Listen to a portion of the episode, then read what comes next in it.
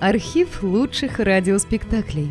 Друзья, мы обращаемся к тем, кто слушает наш канал. В последнее время канал сильно вырос и приобрел новую аудиторию. Содержать канал все сложнее. Надо обслуживать технику, хостинг, каналы связи, обеспечивать выход выпусков. Работа будет продолжена в любом случае. Выложена совсем малая часть материала. Обращаемся к вам за помощью. Будем благодарны любому пожертвованию в пользу канала.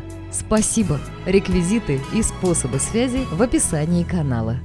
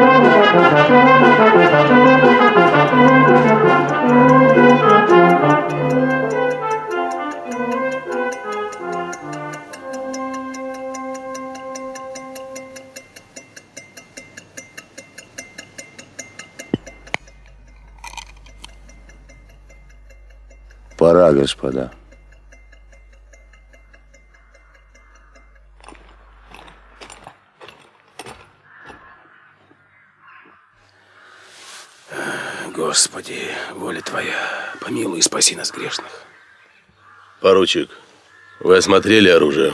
Да.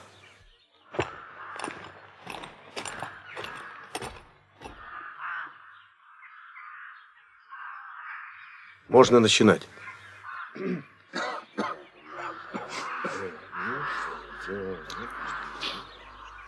Господа офицеры,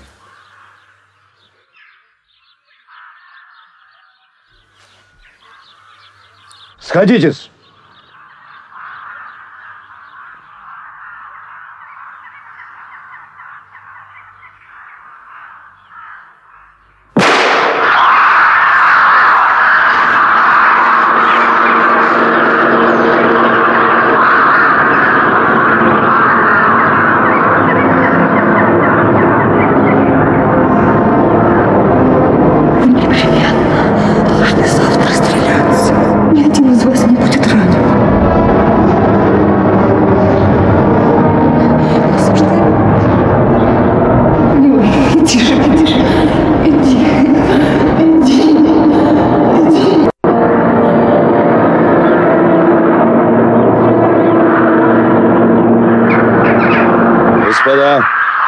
Время истекло. Доктора! Зовите доктора! он ранен.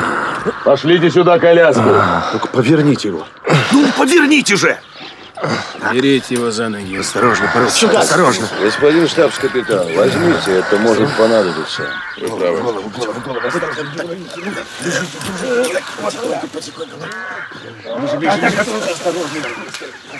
За кусты не цепляйте.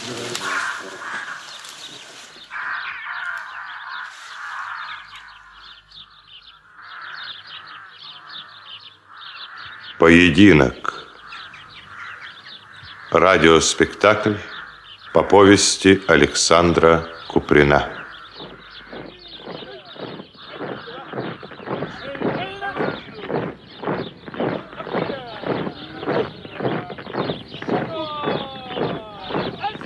У перебрюха? Ходишь, как беременная баба? Они? Ты не носок? Хлебников! Дьявол косорукой! Ты не дьякон со свечой! Нет, вставать! Шаповаленко! Стой! Ай! А! Ольна! Шаповаленко! Слушай, брат. Поставить Хлебникова на час после учения по друзьям. Слушай. Каналья. Пока ротный командир капитан Слива на другом конце плаца разбирался с солдатами, младшие офицеры сошлись вместе поболтать и покурить.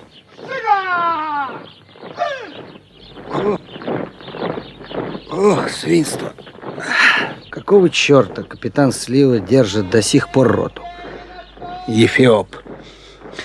А вы бы ему это объяснили, Пал Палыч. А черта с два. Пойдите, объясните сами. Благодарствую. Да. Ведь главное что? Главное, это все напрасно. Всегда они перед смотром горячку порят. Задергают солдата, замучают, затуркают. А на смотру он будет стоять как пень.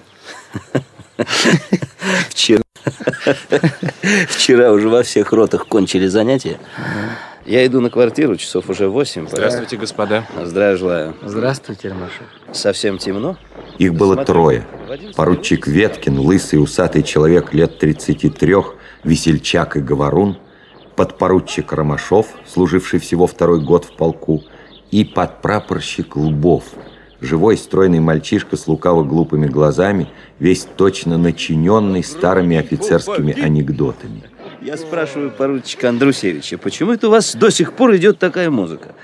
А он говорит, это мы вроде собак на луну воем. Постойте-ка, ну-ка. Кто это едет верхом? А, кажется, Бэк. Как красиво сидит. Очень красиво. Кокетничает. Бэк. Пал Палыч, а это правда, что он природный черкес? Я думаю, правда. Вообще, кажется, не врет. Бэк!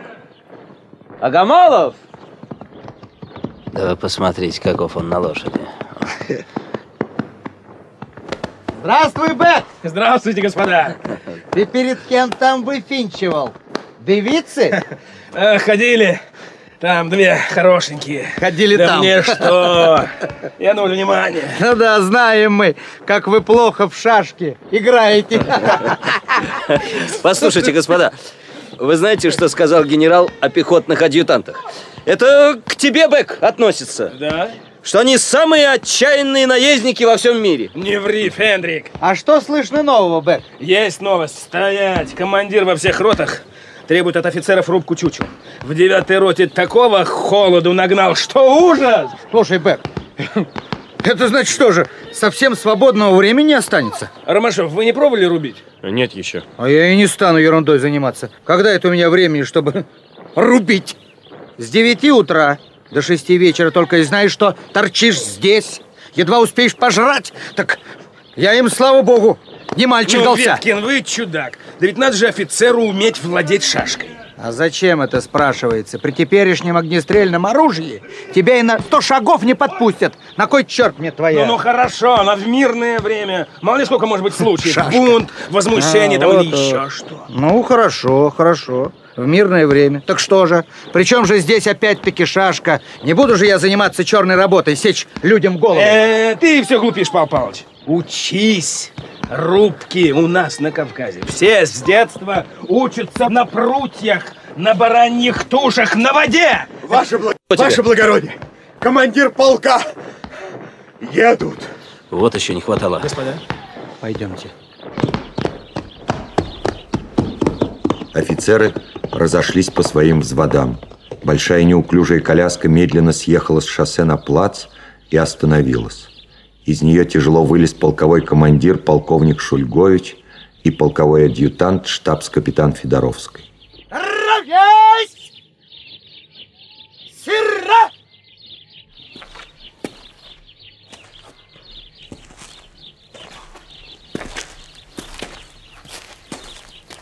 Полковник Шульгович был сильно не в духе. Он обходил подразделение, предлагая солдатам вопросы из гарнизонной службы. Ты кто такой? Рядовой шестой роты Хлебников! Дурак. Я тебя спрашиваю, на какой пост ты наряжен? Который лицо часовой неприкосновенно! Не могу знать, ваше высокоблагородие. Кто здесь младший офицер? Я, господин полковник. А? Подпоручик Ромашов. Хорошо, вы, должно быть, занимаетесь людьми. Как стоите в присутствии своего полкового командира? Колени вместе. Капитан Слива. Слушаю, господин полковник. Ставлю вам на вид, что ваш офицер не умеет себя держать при исполнении служебных обязанностей. Так точно, господин полковник. Ты, солдат! Рядовой шестой роты Шарафеддинов! Кто у тебя полковой командир? Ну? Молчите, капитан Слива. Ну? Не могу знать! Я тебя спрашиваю, собачья душа, кто твой командир полка? Кто? Я. Понимаешь, я. Я, я, я. Не могу знать.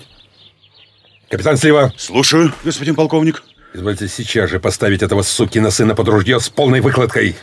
Пусть сгниет каналья под ружьем. Так точно, господин полковник. Вы подпоручик. Вальсы танцуете. Польдекоков читаете.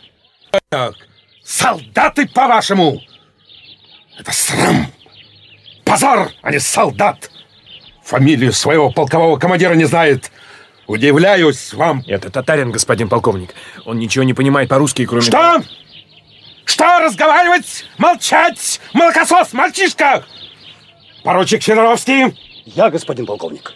Объявить в сегодняшнем приказе о том, что я повергаю поручика Ромашова домашнему аресту на четверо суток за непонимание воинской дисциплины. Слушаюсь, господин полковник. А капитану Сливе объявляю строгий выговор за то, что не умеет внушать своим младшим офицерам настоящих понятий о служебном долге. Так точно, господин полковник. Стыдно вам, капитан Сливас. Один из лучших офицеров в полку, старый служака. И так распускайте молодежь. Подтягивайте их. Жучьте их без стеснения. Не барышни. Не размокнут. Отставить! Пошел!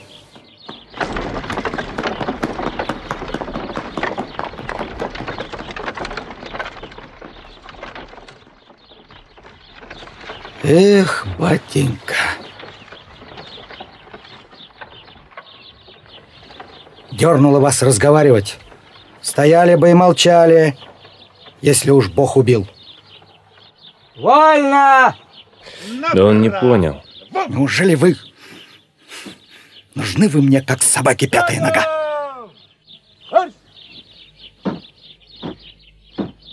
Солдаты разошлись повзводно на квартиры, плац опустел. Ромашов некоторое время стоял в нерешительности, потом медленно пошел по шоссе.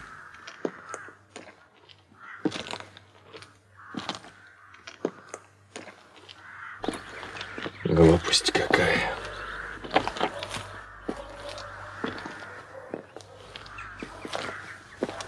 Вся жизнь передо мной.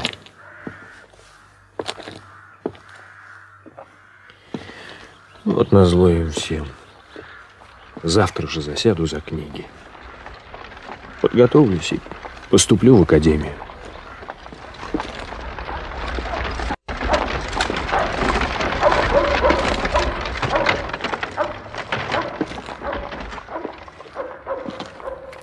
Трудом можно сделать все. Все, что захочешь. Взять только себя в руки. И он снова испытывал это мучительное сознание своего одиночества и затерянности среди чужих, недоброжелательных или равнодушных людей. Гайнан, я ваше благородие. От поручика Николаева никто не был? Никак нет.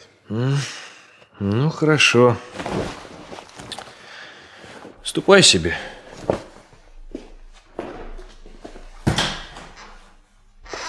Виноват. Забыл сказать. Тебе от барыни Петерсон письма пришла. Зажги лампу, Гайна. Сюртук тебе новый приготовить. Да не, зачем же сюртук? Давай, братец, самовар.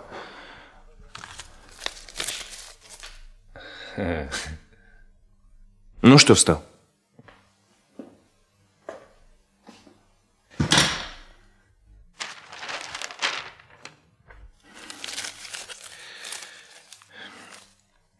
Милый, дорогой, усатенький Жоржик. Ты не был у нас вот уже целую неделю. Я так соскучилась, что всю прошлую ночь проплакала. Помни одно, что если ты хочешь надо мной смеяться, то я этой измены не перенесу. Приходи непременно сегодня в семь часов вечера. Его не будет дома. Вся твоя Раиса. Помнишь ли, милая, ветки могучие, ивы над этой рекой? Фу, какая пошлость. Гайнан, Я ваш одеваться. Ну ладно. Если придут от Петерсон, скажешь, что подпоручик ушел. А куда неизвестно. Понял? А если что-нибудь по службе, то беги за мной на квартиру поручика Николаева. Прощай, старина. Да, возьми из собрания мой ужин, можешь съесть его.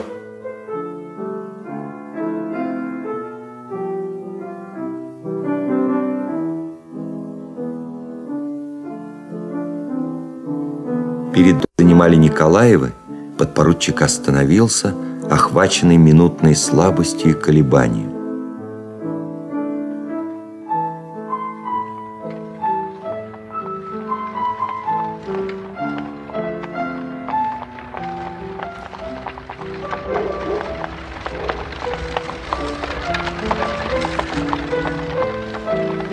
В одном месте портьера загнулась, и Ромашов припал головой к стеклу.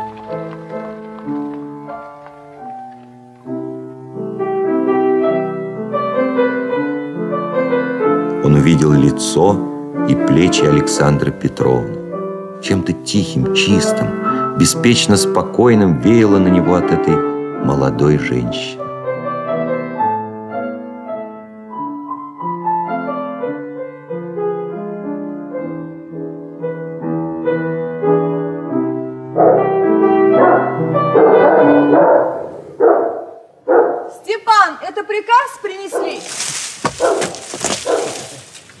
Нет, это, это я, Александра Петровна. А, Ромочка, ну входите, входите. Чего вы там застряли? Володя, это Ромашов пришел. Входите, входите. Воображаю, как я надоел вам, Александра Петровна. Опять за глупости. Идемте, чай будем пить. Ромашову показалось, что голос у него какой-то чужой и такой сдавленный, точно в горле что-то застряло. А, Юрий Алексеевич, здравствуйте, новостей нет? Везде в ротах требуют рубку чучел. Да, скажите, пожалуйста. И мне уже влетело на четверо суток. Одним словом, новости старые. Ну-ну. Шурочка, ну дай ему чаю. Уж простите меня, я занят. Каким я, должно быть, кажусь жалким, подумал он, но тотчас же успокоил себя, сел на кресло рядом с Шурочкой, который, быстро мелькая крючком, вязал какое-то кружево, и осторожно взял пальцами нитку, шедшую от клубка.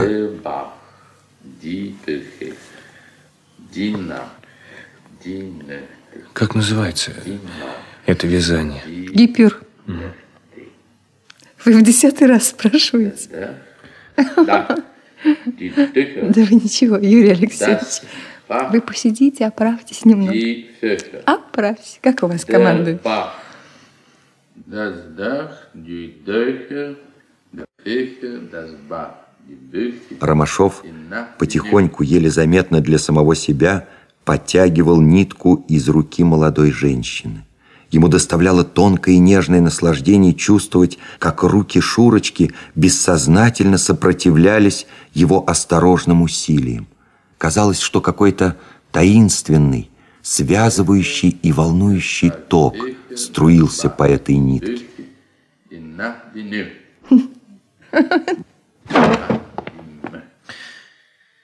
Счастливец Владимир Ефимович. Вот летом поедет в Петербург, в академию поступит. Ну, это еще надо посмотреть. Два раза с позором возвращались в полк, теперь уж в последний. Ди- Не болтай глупости, Шурочка. Я сказал, выдержу и выдержу. Ты только сидишь и каркаешь. А я сказал. Я сказал. Да, да. А ты вот лучше скажи-ка мне, да каким условиям должен удовлетворять боевой порядок части? Вы знаете, я ведь лучше его тактику знаю. Ну-ка ты, ты, ты, Володя, офицер генерального штаба, каким Глупости, Шурочка, отстань. Отстань. Ди, бюх. Постой, а я это в самом деле не помню. Хм, Боевой порядок? Боевой порядок. Боевой порядок должен быть так построен, чтобы было удобно командовать. Потом... эм, по- постой. За постой деньги платят. Боевой порядок должен удовлетворять следующим условиям. Поворотливости, подвижности, гибкости, удобству командования, приспособляемости к местности. Он должен, возможно, меньше терпеть от огня, легко свертываться и развертываться, и быстро переходить в походный порядок. Все. Хорошо? Молодец, молодец. Вот черт, какая память, а? Мы ведь все вместе. Я бы хоть сейчас выдержала экзамен. Самое главное – система. Это мое изобретение, моя гордость. Да, это правда. Вообще она у меня умница. Ди, э, дах, ди, дехе, ди, дехе, ди, на, ди, не. Das дах, ди, дехе, Он незаметно, но неотступно глядел на ее склоненную вниз голову и думал, едва-едва шевеля губами, произнося слова внутри себя молчаливым шепотом, точно ведя с Шурочкой интимный и чувственный разговор.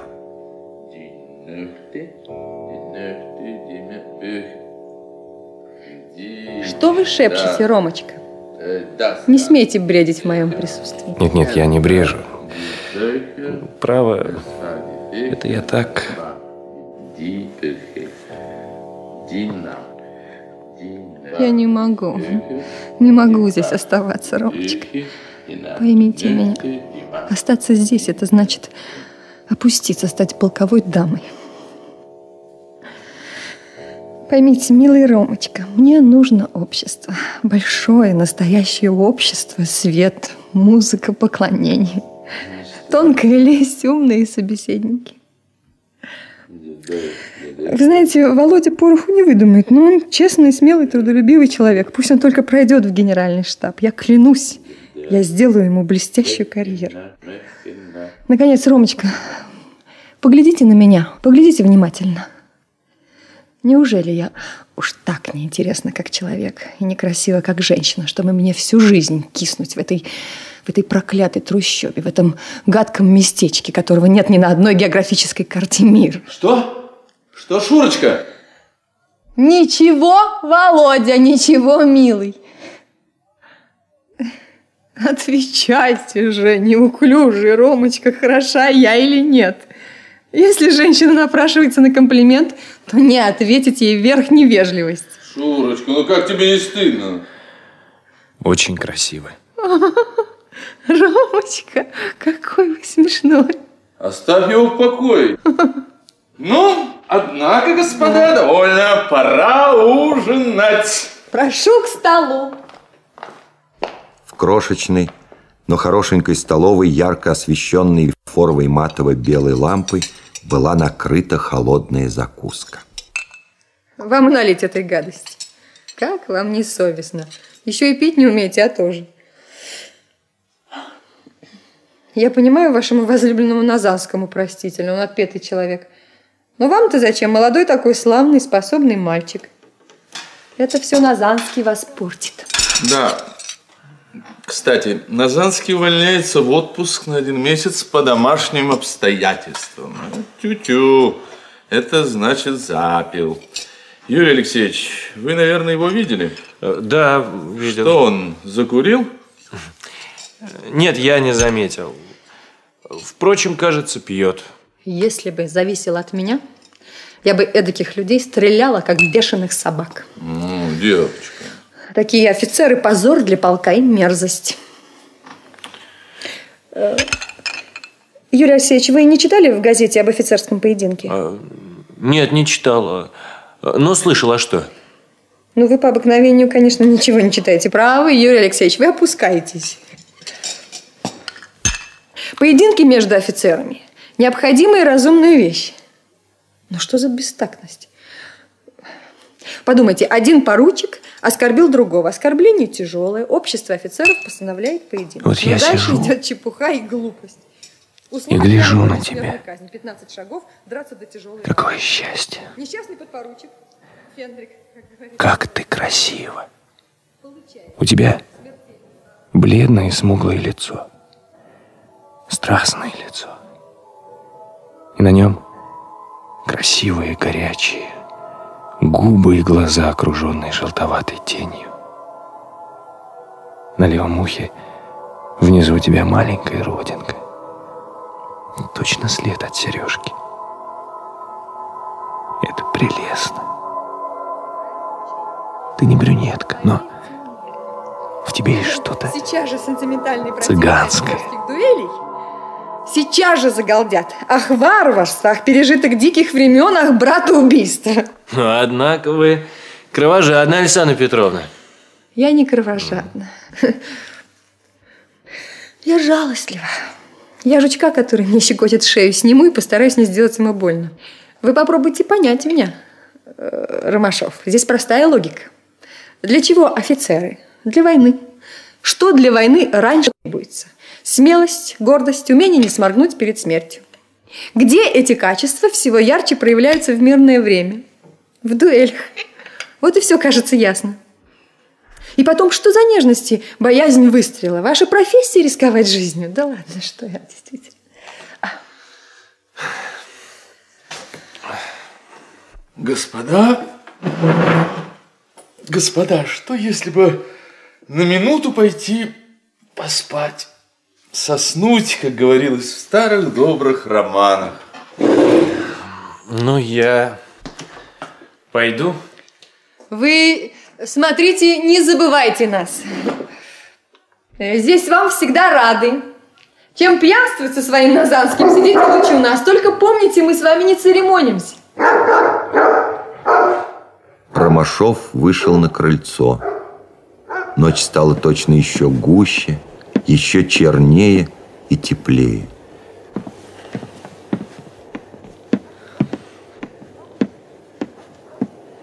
Да.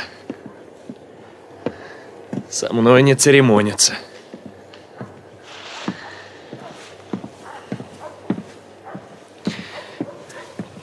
Клянусь. Клянусь, что я в последний раз приходил к ним. Не хочу больше испытывать унижение.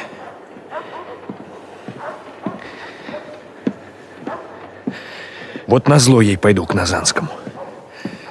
Она выговаривала мне за дружбу с ним. Так вот, ей же назло. Он прошел дальше и завернул за угол. В глубине полисадника у Назанского горел огонь. Одно из окон было раскрыто настежь. Сам Назанский без сюртука ходил взад и вперед быстрыми шагами по комнате.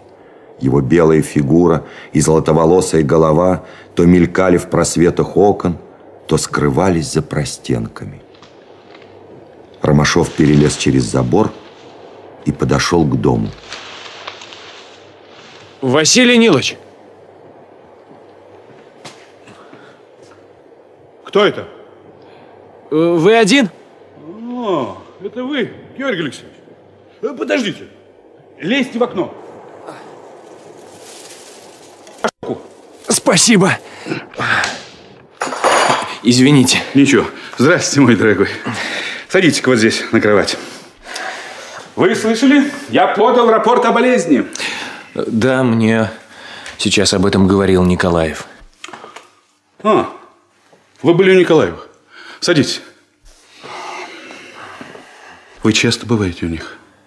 Нет, совсем не часто. Так случайно зашел.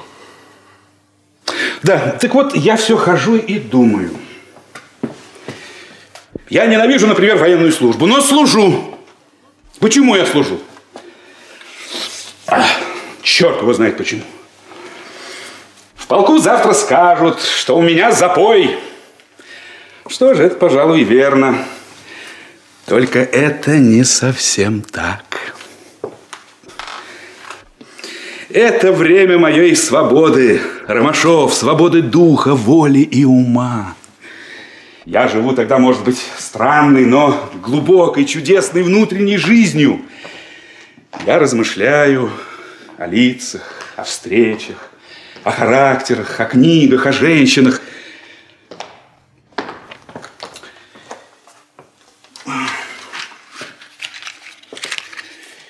Я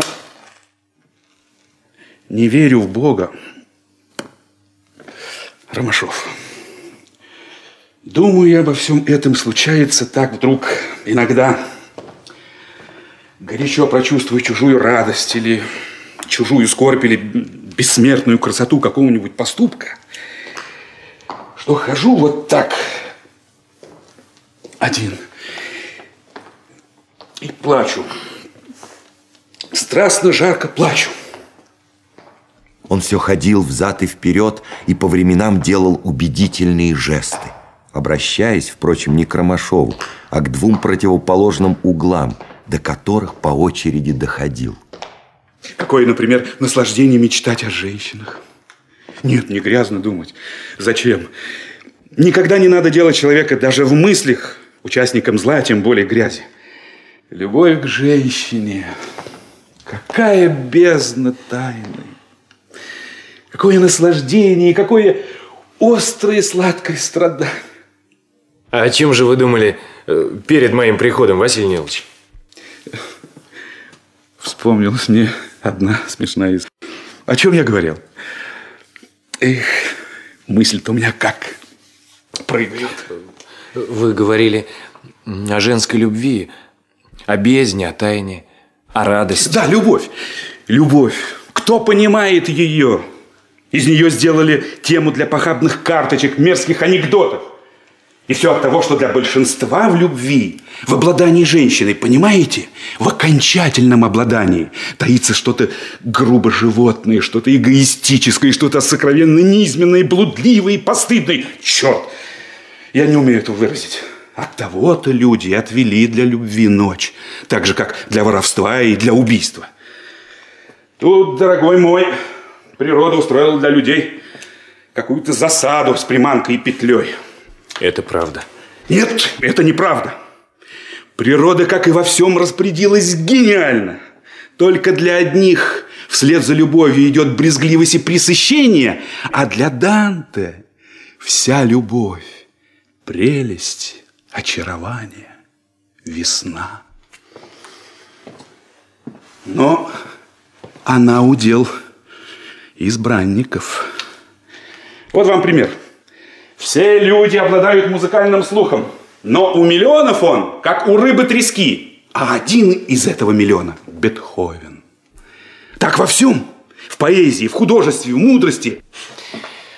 Как это верно. Как хорошо все, что вы говорите. И любой, говорю я вам, имеет свои вершины, доступные лишь единицам из миллионов.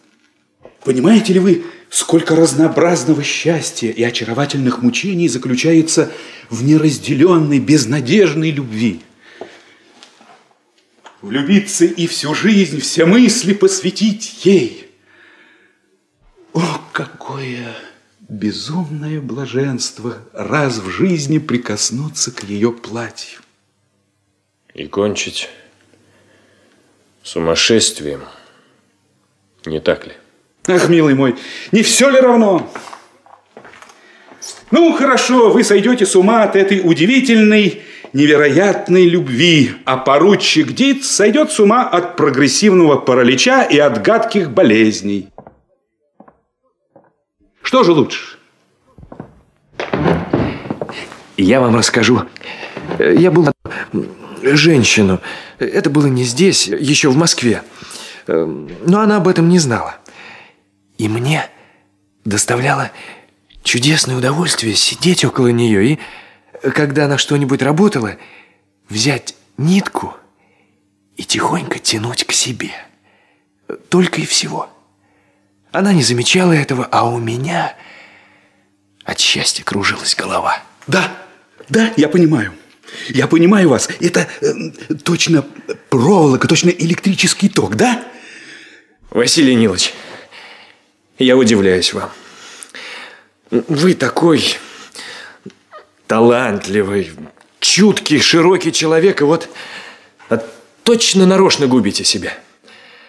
Что, если бы вы встретили жизни женщину, которая сумела бы оценить и была бы достойна вас? Да. Я вам расскажу. Я встретился один единственный раз в жизни с чудной, необыкновенной женщиной. С девушкой. Ну, знаете, как у Гейны. Она была достойна любви, и он любил ее. Но он был недостоин любви, и она его не любила. Она разлюбила меня за то, что я пью. Впрочем, я не знаю, может быть, я и пью от того, что она меня разлюбила. Она... Ее здесь тоже нет, это было давно. Между нами не было романа. Всего 10-15 встреч, 5-6 интимных разговоров. Я ее люблю до сих пор. Подождите, Ромашов. Вы стоите этого. Я вам прочту ее единственное письмо. Первое и последнее.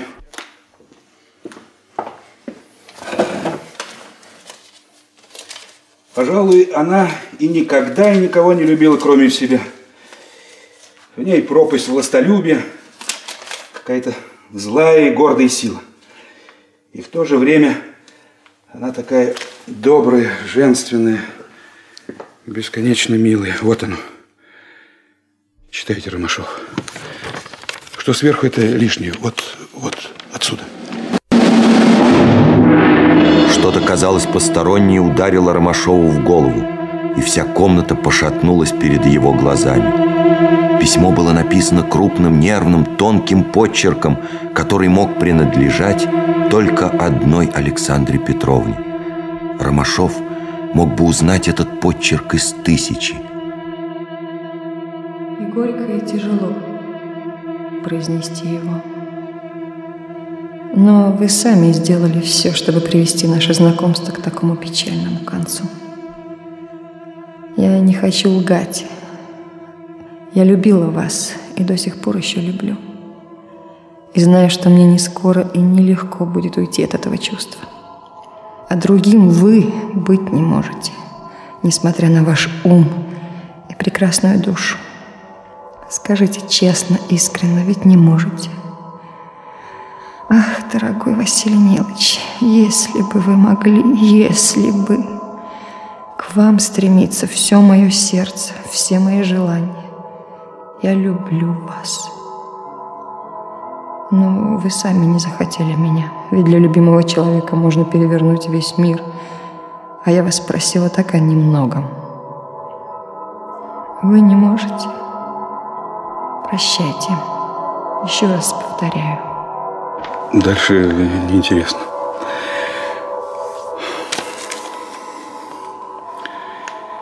Это было ее единственное письмо ко мне. Потом Потом мы не виделись больше. И вы больше никогда не бываете у Александры Петровны? Эти слова Ромашов сказал почти шепотом, но оба офицера вздрогнули от них и долго не могли отвести глаз друг от друга. В эти несколько секунд между ними точно раздвинулись все преграды человеческой хитрости. Они сразу поняли сотню вещей, которые до сих пор таили про себя. Как? И вы тоже? Фу, какое недоразумение. Мы с вами совсем удалились от темы. Письмо, которое я вам проказал. Сто лет назад, и эта женщина живет теперь далеко. Итак, на чем мы с вами остановились? Мне пора домой, Василий Нилович. Поздно. Да-да. Идите, Ромашов. Не буду вас удерживать.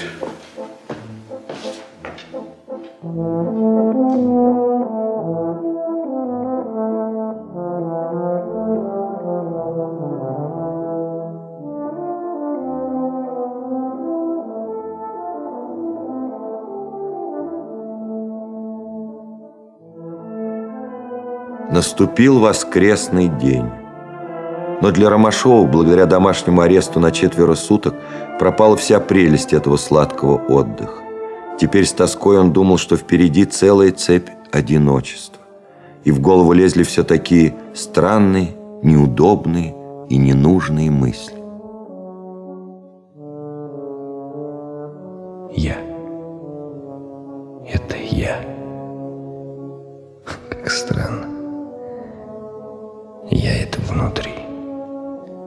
Все остальное — это постороннее. Это не я. Вот эта комната, улица, деревья, небо.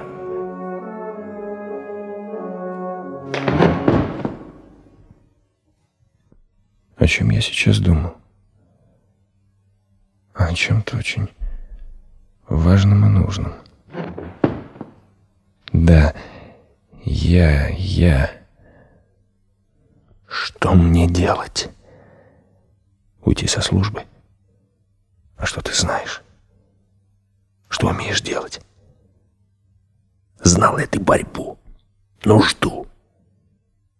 Нет. Жил на всем готовом. Тебя заклюют. Ты сопьешься. Ты упадешь на первом шагу к самостоятельной жизни. Что же мне делать? Что же мне... Ваше благородие. Что тебе надо, черт? Тебе... Тебе папиросы. Куры.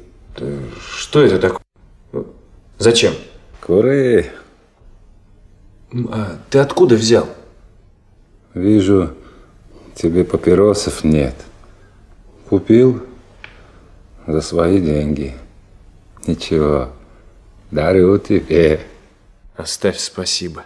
Пожалуйста, куры.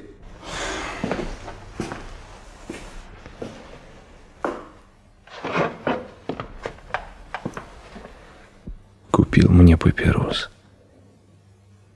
За свои жалкие последние солдатские копейки. А я вот не смею пожать ему руку. Их сто человек в нашей роте. Знаю ли я что-нибудь о них? Нет. Ничего, кроме их фамилий. Серые однообразные лица. Что я сделал, чтобы прикоснуться душой к их душам? Ничего. И вот они стоят длинной мертвой шеренгой. Серые, обезличенные, деревянные солдаты. Господи, где же причина этого страшного недоразумения? Где начало этого узла? Арестантик! Арестантик! Подайте бедному заключенному! Александра Петровна! Александра Петровна! Как мне вас благодарить? Ромочка, да что с вами? Чему вы так обрадовались? У вас глазки блестят. Постойте, постойте, я вам калачик принесла. Александра Петровна. Как арестованному. Сегодня у нас чудесные яблочные пирожки. Сладкие. Если бы вы знали, о чем я думал нынче все утро. Если бы вы только знали.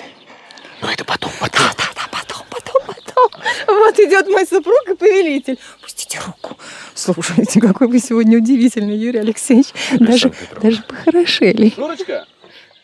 Шурочка! Ну иди же. Ну иди, это... Да бог знает, что такое. Э, Добрый день, Владимир Ефимович. Добрый день. Право оба сумасшедший. Дойдет до командира. Чего хорошего. Ведь он же под арестом. Прощайте, Ромашов. Заходите. Заходите, Юрий Алексеевич.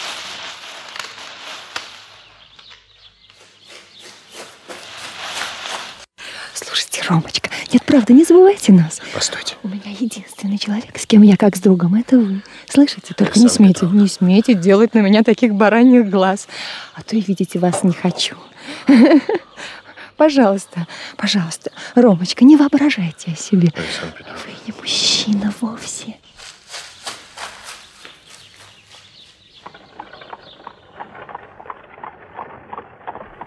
И опять Ромашов почувствовал себя одиноким, тоскующим, потерявшимся в каком-то чужом и враждебном мире. Но вместе с тихой, задумчивой грустью в душе Ромашова рождались странные, смутные воспоминания и сожаления о никогда не бывшем счастье и о прошлых, еще более прекрасных веснах, и в сердце шевелилось неясное и сладкое предчувствие грядущей любви. Здравствуйте, голубчик! Юрий Алексеевич! А, штабс-капитан. Отчего же вы не вместе с супругой? Или, может быть, Мария Викторовна не собирается сегодня? Нет, как же она будет? Она будет, голубчик Юрий Алексеевич. У меня к вам просьба, голубчик Юрий Алексеевич. Сегодня ведь вы распорядитель танцев. Да, черт бы их побрал. Что? Назначили. Вот я вас и хочу попросить, голубчик. Устройте, чтобы Мария Викторовна не очень сидела. Знаете, я прошу вас по-товарищески. Хорошо. А? Хорошо. А, благодарю вас. Благодарю вас, голубчик. Благодарю. Офицерское собрание занимало небольшой одноэтажный домик, который был расположен глаголем. В длинной стороне, шедшей вдоль улицы, помещались танцевальные залы и гостиные, а короткую, простиравшуюся вглубь грязного двора, занимали столовая, кухня и номера для приезжих офицеров. А почему вы у нас так долго не были? Добрый вечер. Добрый вечер, злой, злой, злой. Да, нехороший, нехороший, нехороший. А я приглашаю вас на первую Андрей. Нет, я. Мерси. Я. Мадам, месье. А что, подпоручик? В карточной уже винтят? А Нет еще, капитан. Э, Все в столовой. Нет еще. Знаешь, Сонечка, я того, пойду в столовую. Я прошу тебя. Газету пробежать. Добрый день. Прошу вас, Ромашов, милый, попасите ее. Ну, там какую-нибудь кадриленцию. Молчите, подпоручик, молчите. Заранее благодарен. Ромашов взглянул на входную дверь и увидел худое лицо Раисы Александры Петерсон. Он поспешно, совсем по-мальчишески юркнул в гостиную, но как ни короток был этот миг, и как ни старался подпоручик уверить себя, что Раиса его не заметила, все-таки он чувствовал тревогу. Петр Фадеевич, милый, пожалуйста. Прошу вас, продирижируйте нынче за меня. Но, мой друг, с какой стати? Петр Пуркуа?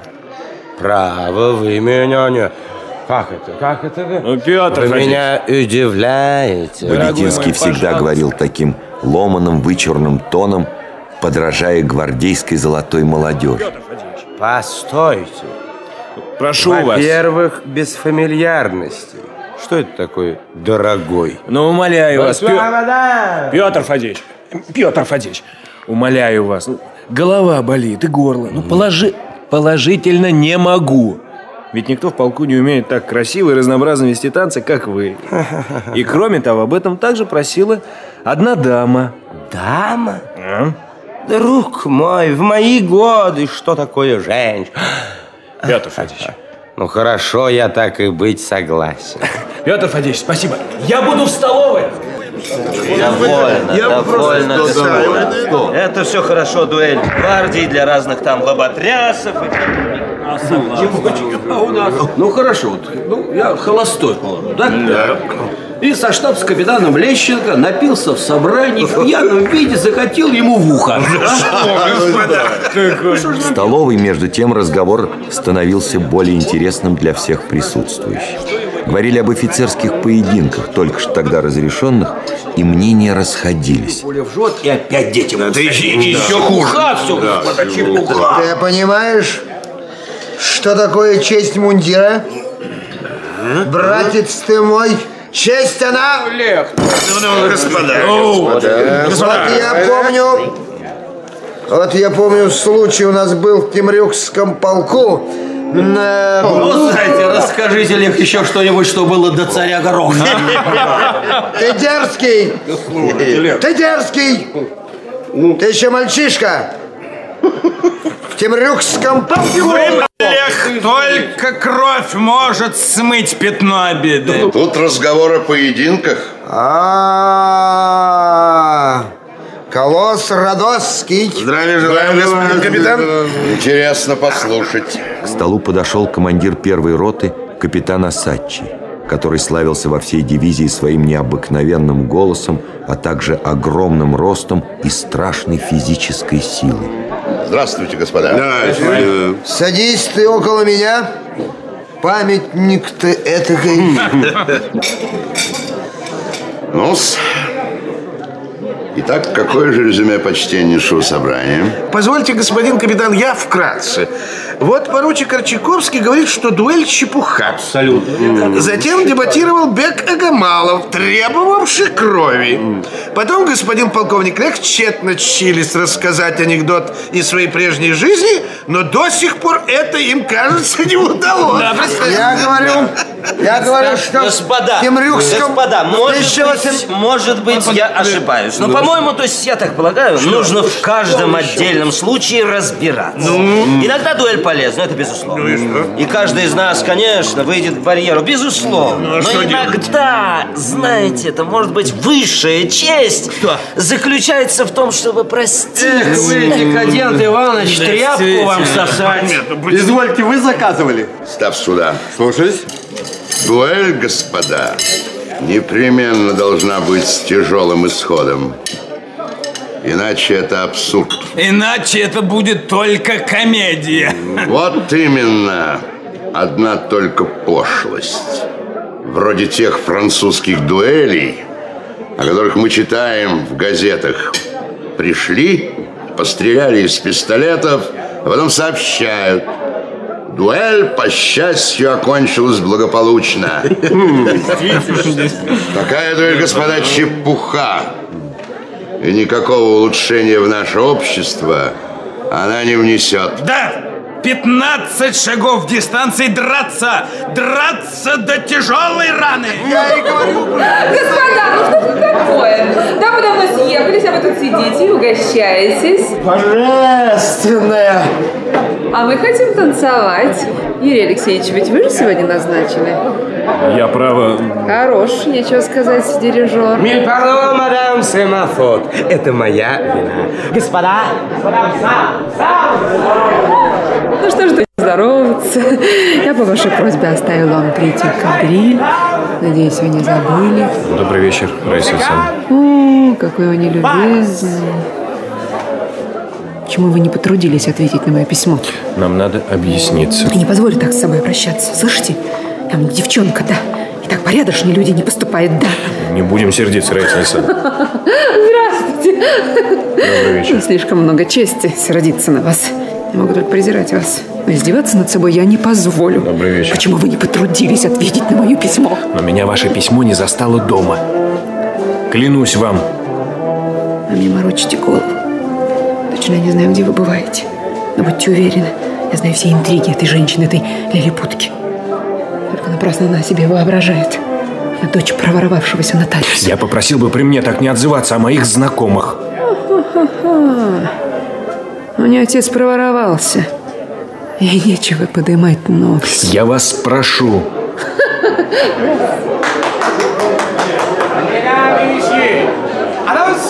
Monsieur Monstre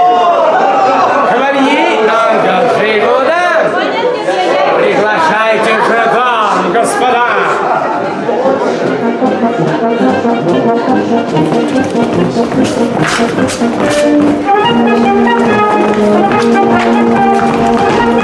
you.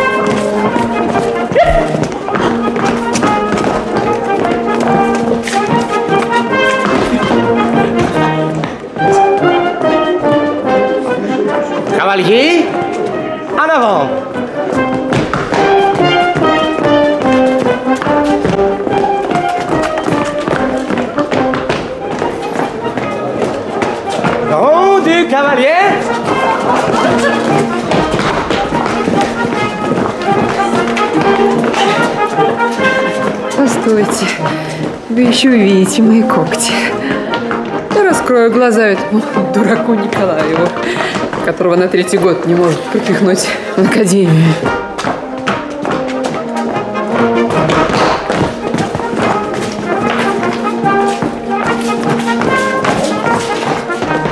А чего нам не расстаться миролюбиво? Тихо. Вы меня не любите больше. Простимся же добрыми друзьями. вы мне зубы заговариваете. Я пожертвовала для вас всем, дала вам все, что может отдать женщина. И не смела взглянуть в глаза моему мужу, этому идеальному, прекрасному человеку. Зачем, зачем я не осталась верной ему тогда? Положим. А гош? Налево, налево. Да налево-то, господа. Ну, ничего не понимает, вас. Plus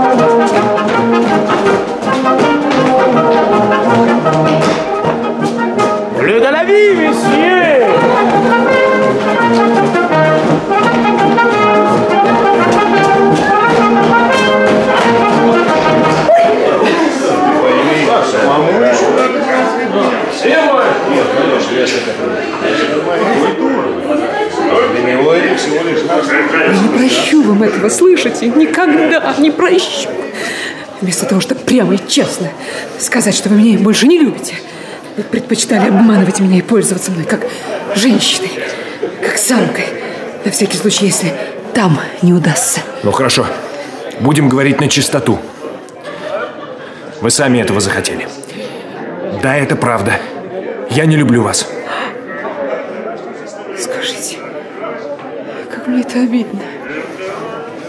Я прекрасно. Отлично понял вас, Раиса Александровна. Вам не нужно было ни нежности, ни любви, ни простой привязанности. Вы слишком мелкие и ничтожны для этого, потому что любить могут только избранные, только утонченные натуры. Потому что Кто же это, конечно? Это, конечно, вы, избранная натура. Вы еще обо мне услышите. Нет, вы еще обо мне услышите. Актриса. Вы еще мне Господа, услышите. нашу программу? Мазурка Генерал Кавалеры отбивают дам Маэстро Je vous en prie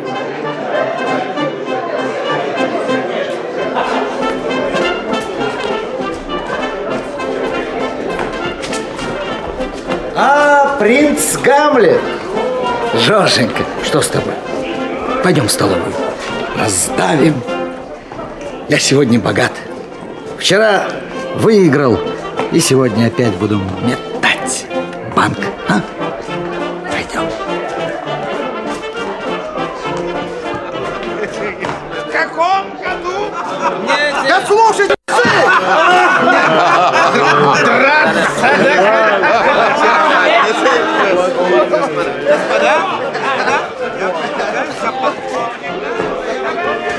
Ну за ваше здоровье, Жорженька.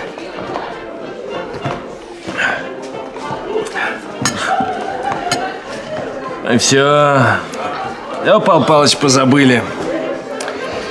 Что есть другая жизнь. где-то я знаю, живут совсем, совсем другие люди. Жизнь у них такая полная, такая радостная, такая настоящая. Где-то люди борются, страдают, любят, широко, сильно. Друг мой, как мы живем? Да, брат, да. Что ж тут говорить? Жизнь. Душа болит.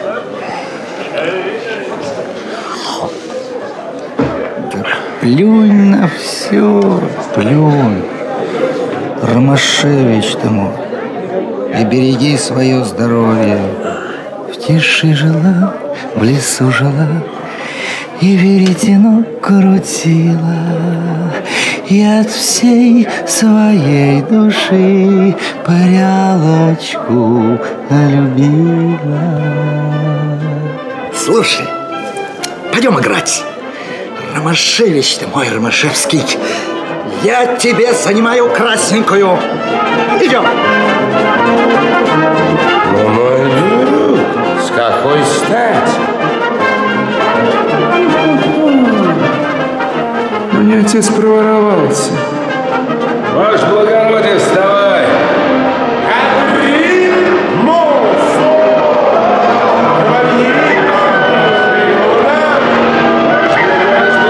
Вставай!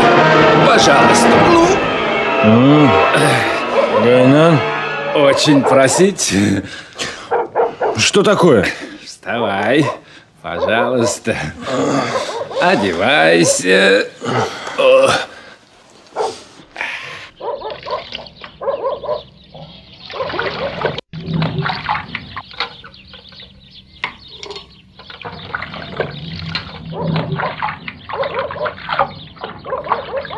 Было золотое, но холодное, настоящее весеннее утро. Цвела черемуха. Ромашов, до сих пор не приучившийся справляться со своим молодым сном, по обыкновению опоздал на утренние занятия и с неприятным чувством стыда и тревоги подходил к плацу, на котором училась его рота. Два, три, четыре. Раз, два. Лапшин, ты что там так симметрично дурака валяешь? Суешь кулаками точно рязанская баба ухватом. Отставить! Делай у меня движение чисто, матери твоей черт! Делай. Раз, два, Прошу помнить, подпоручик, что вы обязаны быть в роте за пять минут до прихода старшего офицера и за 10 до ротного командира. Виноват, господин капитан. Вот, извольте, виноват. Все спите. Во сне шубы не сошьешь. Делай. Раз, два, Опять фокусничай. Показывайте то, что требуется наставления. Три. Здесь вам не балаган на святой. Раз, два, три. Раз, выше, выше, выше. Два, три. Не болтай ногами. Носки вверх. Подтягивайся. Подтягивайся, собачья морда. Ну, вверх. Очередь дошла до левофлангового солдатика Хлебникова, который служил в роте общим посмешищем. Часто глядя на него, Ромашов удивлялся, как могли взять на военную службу этого жалкого, заморенного человека. И когда подпоручик встречался с его глазами, в которых раз и навсегда застыл тупой, покорный ужас, то в сердце Ромашова шевелилось что-то странное, похожее на угрызение совести. Подтягивайся, собачья морда. Ну, вверх. А, не желаешь делать гимнастические упражнения? А? Ах ты, подлец, ты ж мне весь взвод нарушаешь. А ну вверх, собачья морда. Ах, ну я тебе покажу, как падать. Каналья. Шаповаленко, не сметь! Не сметь драться! Не сметь этого делать никогда. Бить солдата бесчестно. Слушай, ваше благородие, так позвольте вам доложить, никакой сим возможности нет. И тет каждый раз. Нельзя бить человека, который не может ответить. Это стыдно. Ваше благородие. Что тебе, Гайнан? Тебе письма пришла. Спасибо, иди.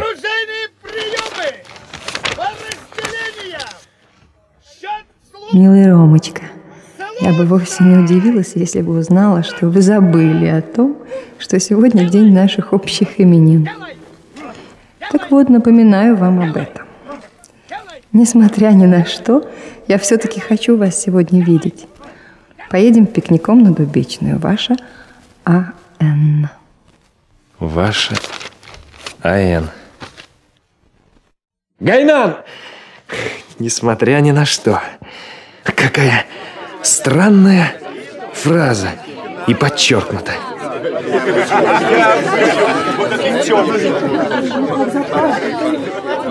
Это же не туда совсем несете. Ро... Ромочка, спасибо, что приехали. Я так боялась, что вы откажете. Господа, ну рассаживайтесь уже, господа. Я вас прошу, будьте сегодня милы и весело, не обращайте ни на что внимания. Ромочка, неловкий, вы опять не целуете рук. Вот так вот. Теперь другую. Так, умница, идемте. Не забудьте, сегодня наш день царицы Александра и рыцарь Георгий. Слышите? Идемте. Володя! Володя, вот вам еще один компаньон для пикника. Вдобавок именинник. Очень рад. Я никак не предполагал, что у вас пикник. Вышло так точно, я напросился. Право мне совесть. Да, да нет, ну что, мой любезный, что за китайские церемонии? Устраивайтесь. Благодарю.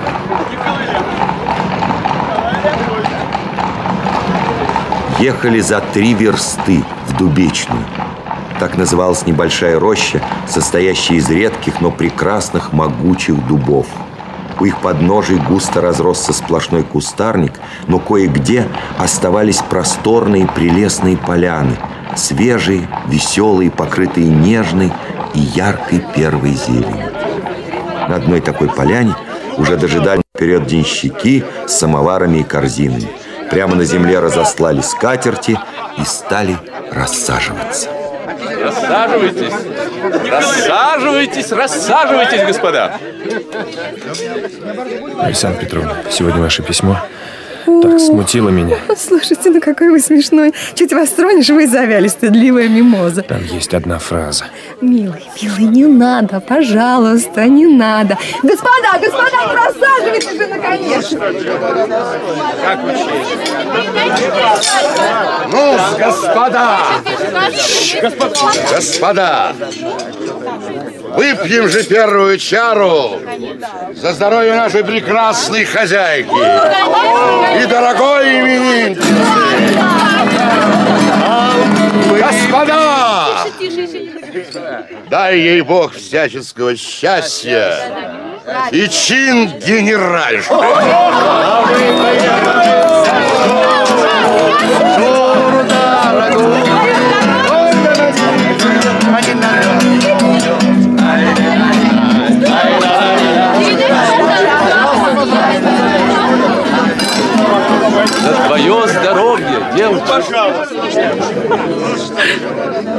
Я не люблю этих провинциальных пикников. У них есть что-то мелочное и пошлое. Но это надо было сделать для мужа перед отъездом. Боже, как все это глупо. Черт побери, как хорошо. Шурочка сидела рядом с Ромашовым. Она была необыкновенно разговорчива, весела и казалась такой возбужденной, что это многим бросилось в глаза. Никогда Ромашов не находил ее такой очаровательно красивой. Он видел, что в ней струится, трепещет и просится наружу какое-то большое, новое лихорадочное чувство. Все-таки, не знаю, почему я сегодня безумно счастлива. Господи, как я счастлива. Нет, Ромочка, милый, я знаю почему. Я вам это потом скажу, я вам потом скажу. Шурочка, раскрасневшаяся, с глазами, которые от расширенных зрачков стали совсем черными, с влажными красными губами, вдруг близко склонилась к Ромашову. Ах, нет, нет, Ромочка, я ничего, ничего не знаю. Вы сегодня необыкновенны. Что с вами? Я вам говорю, я не знаю. Я не знаю. Посмотрите, небо голубое, свет голубой, и у меня какое-то чудесное голубое, и не какая-то голубая радость. Налейте мне еще вина, Ромочка, вы милый мальчик.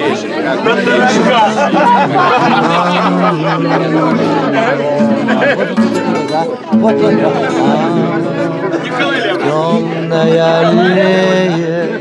Так? Слава Богу, так. Темная аллея заглохшего сада. Сидя вдвоем на терновой скамье. Это война? За 15 верст в тебя бах! И ты возвращаешься домой героем. Ерунда.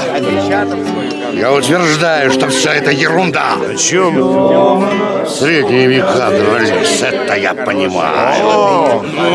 Ночной штурм. Весь город в огне. Ворвались. Кровь и огонь.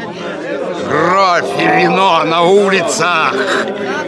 Как были веселы эти пиры на развалинах. Женщин обнаженных, прекрасных тащили за косы. Жалости не было. А чё? Однако вы не очень распространяетесь. Господа! Господа! Я пью за радость прежних войн, за веселую и кровавую жестокость. О, вот, вот это, вот, вот это я понимаю. Да, к черту эту кислятину, к черту жалость. Да, Бека Гамалов вдруг вскочил со своего места. Он сделал это так внезапно и так быстро, что многие вздрогнули. Его глаза выкатились и дико сверкали. Крепко сжатые белые зубы были хищно оскалены. Бек с глазами налившимися кровью оглянулся кругом и вдруг, выхватив из ножен шашку, с бешенством ударил по дубовому кусту.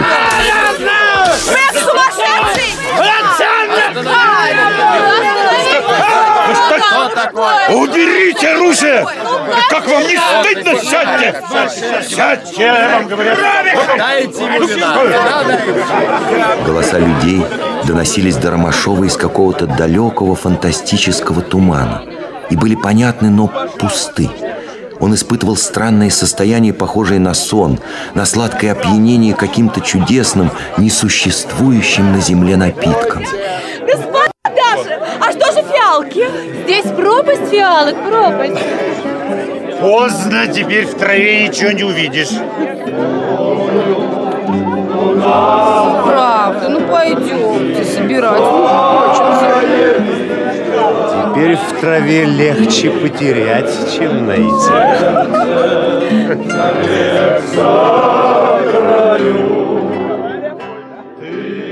Ромашов пошел вглубь рощи по узкой тропинке. Темнело. Тихие лиловые тени от деревьев легли на поляну. Он сам не понимал, чего ожидает, но сердце его сладко и томно ныло от неясного, блаженного предчувствия.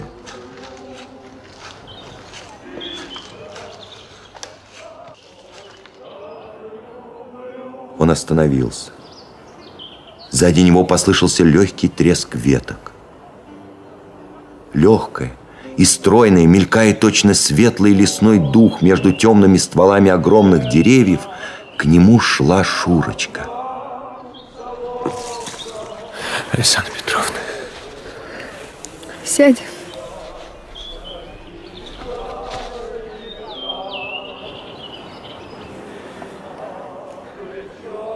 Ромочка, хорошо вам? Хорошо.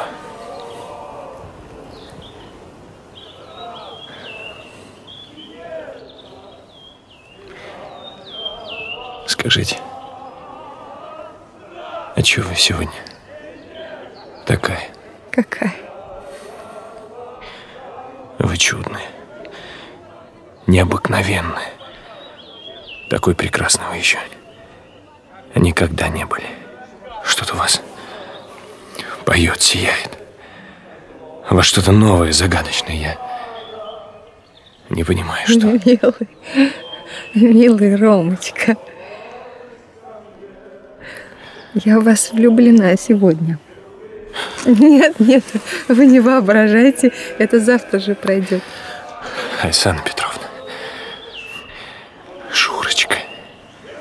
Саша. Я вас сегодня видела во сне. Это было удивительно, прекрасно. Мне снилось, будто мы с вами там в какой-то необыкновенной комнате.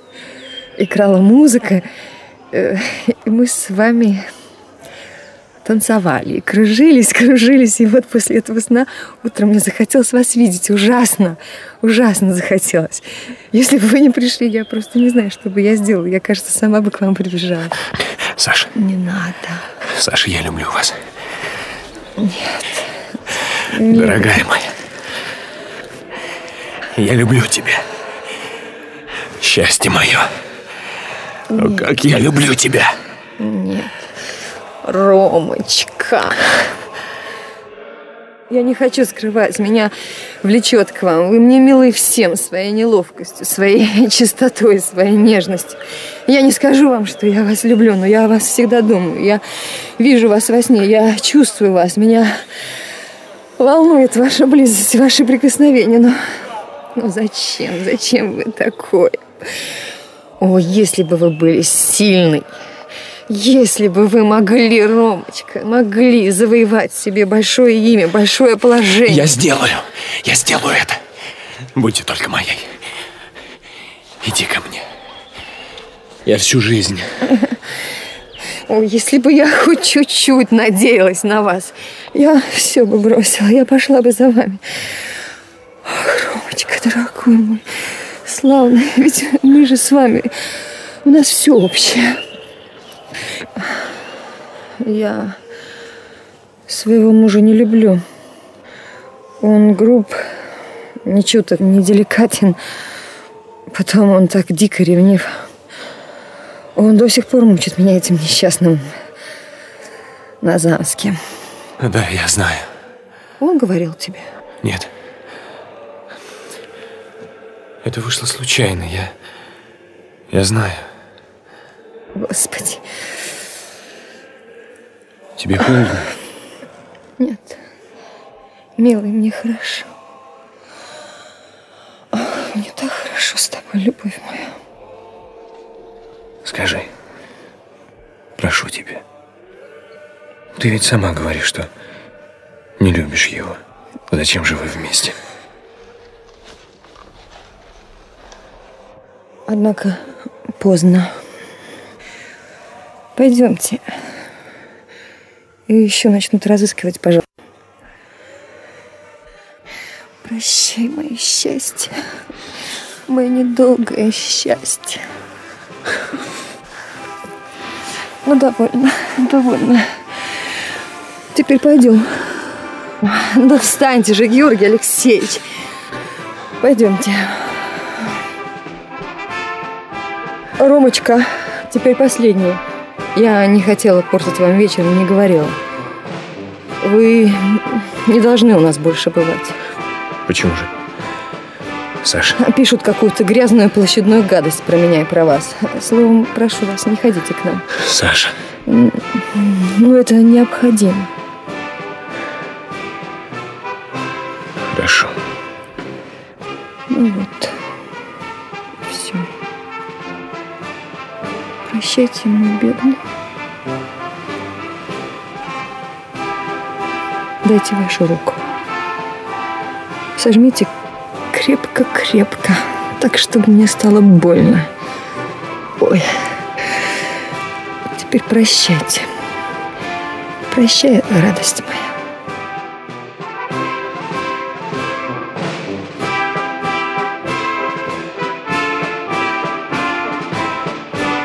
Наконец наступило 15 мая, когда по распоряжению корпусного командира должен был состояться смотр.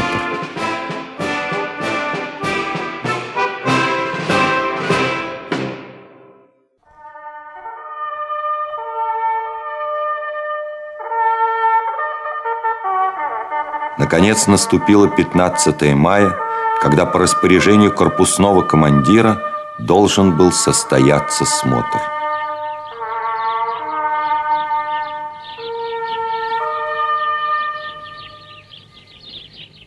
Поединок.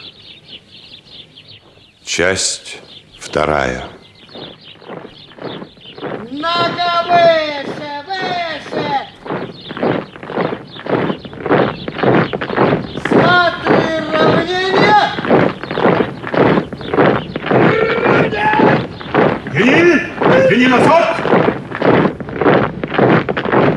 Хлебника! Дьявол косорукой!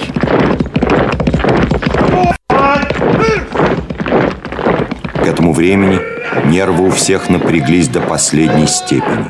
Унтер-офицеры жестоко били своих подчиненных за ничтожную ошибку в словесности, за потерянную ногу при маршировке, били в кровь, выбивали зубы, разбивали ударами по уху барабанные перепонки, валили кулаками на землю. Наступил какой-то общий, чудовищный, зловещий кошмар. Какой-то нелепый гипноз овладел полком. В этот день людей подняли в 4 часа утра. В 6 часов явились к ротам офицеры. Общий сбор был назначен на 10 часов. Наконец, в 12 часу, после нескольких ложных сигналов о прибытии корпусного командира, вдруг точно ветер по рядам пронеслось. Едет.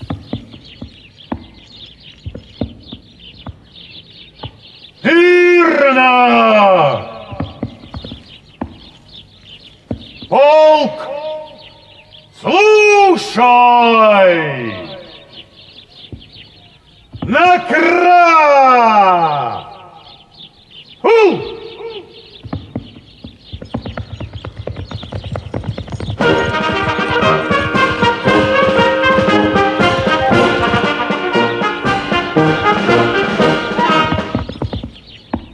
Ваше превосходительство!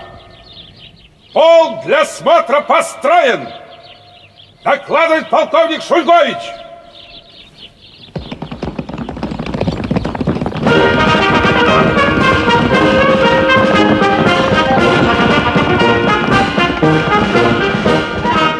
Здорово, красавцы! Здравия желаю, ваше дитько!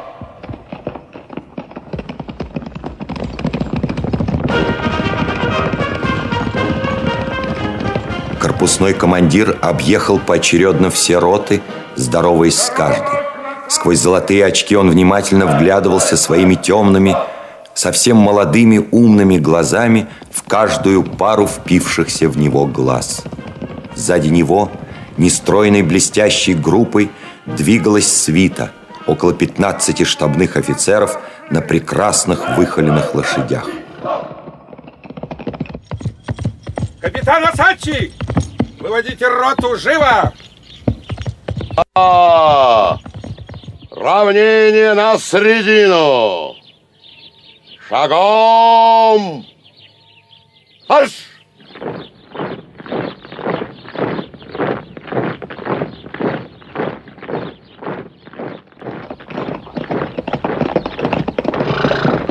Это что такое? Остановите роту! Остановите! Капитан, остановите роту! Рота! Стой! Ротный командир, пожалуйте ко мне! Подойдите!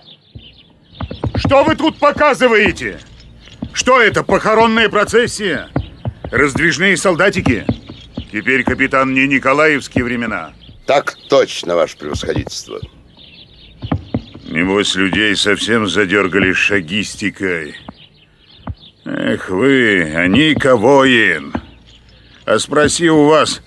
Да вот, позвольте, как этого молодчика фамилия? Молчите. Не могу знать, ваше превосходительство. Сто человек трудно запомнить, ваше превосходительство. Трудно запомнить. Ах, господа, господа. Ведь это самая святая серая скотинка, когда дело дойдет до боя, вас своей грудью прикроет. Вынесет вас из огня на своих плечах, а вы... Не могу знать. Полковник! Уберите эту роту! И смотреть не буду. С этого и начался провал полка. Уберите Утомление, запуганность солдат, бессмысленная жестокость унтер-офицеров, бездушное, рутинное и халатное отношение офицеров к службе – все это ясно, но позорно обнаружилось на смотру. Али! Делай раз! Раз! Делай два! Али! Как ты колешь? Не так, совсем не так.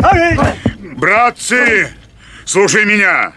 Коли от сердца в самую середку, штык до трубки, ты рассердись, рассердись. Кали! Рассердись. Давай, раз, Ты, раз. ты не хлебы в печку сажаешь, а врага колешь. О, ну, это... Носки какие. Так точно, ваше происходительство. Ну, смотреть не на что. Безобразие, разве это солдаты? Оставался еще церемониальный марш. Офицеры почти упрашивали солдат, братцы, вы уж постарайтесь пройти молодцами перед корпусным, не осрамите. Полк! Ура! Музыканты на линию! Полк! На плеча! Церемониальному маршу! Церемониальному маршу! Аккуратно! Полуротно! На двухвзводную дистанцию! Взводную дистанцию! Равнение направо!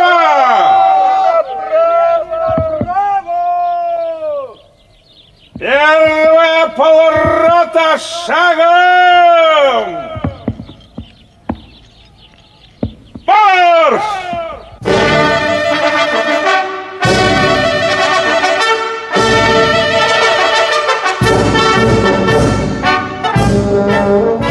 Какая-то бодрая смелая волна вдруг подхватила Ромашова, легко и сладко подняв его на себе. С проникновенной и веселой ясностью он сразу увидел и бледную от зноя голубизну неба, и золотой свет солнца, дрожавший в воздухе, и теплую зелень дальнего поля. И вдруг почувствовал себя молодым, сильным, ловким, гордым от сознания, что и он принадлежит к этой стройной, могучей массе людей.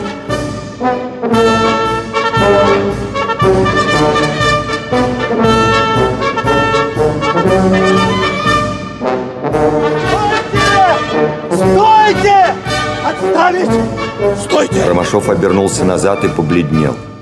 Вся его полурота представляла из себя безобразную, изломанную по всем направлениям, стеснившуюся, как овечье стадо, толпу.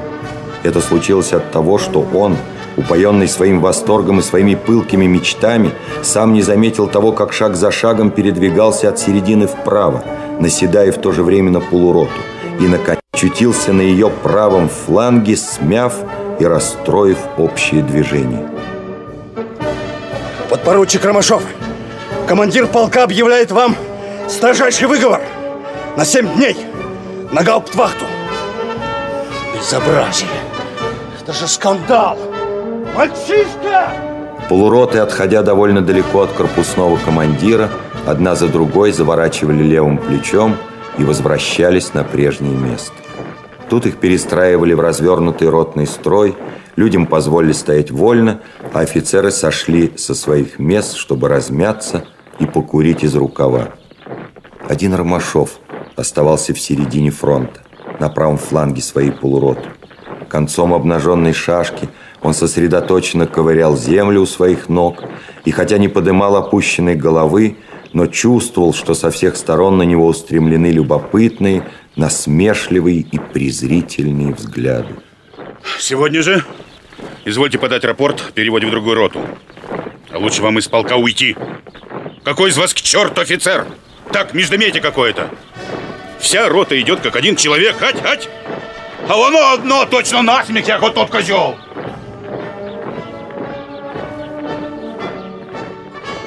Пойдем покурим. Юрий Алексеевич. Нет уж. Что уж тут. Я не хочу. Эх, голубчик.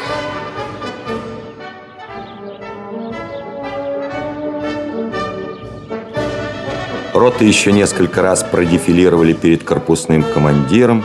Генерал как будто смягчился немного и несколько раз похвалил солдат. Смотр кончился. Домой Ромашов пошел дальней дорогой. Он чувствовал себя жалким отщепенцем, выброшенным из полковой семьи. Каким-то неприятным, чуждым для всех человеком.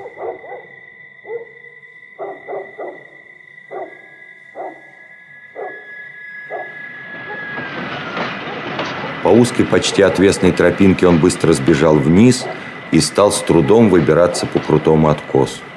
Остановившись на несколько секунд, он вдруг заметил, что кто-то стоит наверху. Я нарочно ждал вас здесь, Юрий Алексеевич. К вашим услугам, Владимир Ефимович. Я вас не задержу, мне только два слова. Будемте говорить прямо и откровенно. Моей жены коснулась грязная и лживая сплетня, которая, ну, словом, здесь замешаны и вы. Мы оба, я и она, мы получаем чуть ли не каждый день какие-то подлые хамские анонимные письма. И в этих письмах говорится, ну да, черт, о том, что вы любовник Александры Петровны. И что, ну и так далее, что у вас ежедневно происходят какие-то тайные свидания, будто бы весь полк об этом знает. В общем, мерзость. Я знаю, кто писал. Как? Знаете? Да. Как же вы смеете молчать, если знаете, если... Слушайте, вы армейский дунжан! Если вы честный человек, а не какая-нибудь... Я тряпка. попрошу не кричать на меня. Я вовсе на вас не кричу. Я только убеждаю, хотя имею право требовать, если вы сколько-нибудь дорожите чистым, незапятнанным именем Александры Петровны, то вы должны были бы прекратить эту травлю. Хорошо. Я сделаю все, что могу. И потом... Вы сами знаете, что в этом паршивом городишке нет ничего страшнее сплетни. Хорошо. Я перестану у вас бывать. Ведь вы об этом хотели меня просить? Да. Вот так. Они не подали друг другу рук, а только притронулись к козырькам. Ромашов почувствовал себя таким оставленным всем миром и таким внезапно одиноким, как будто от его жизни только что отрезали что-то самое большое, самое главное. В этот вечер он долго кружил по городу. Наконец, выбрался на пустырь и остановился у железнодорожной насыпи.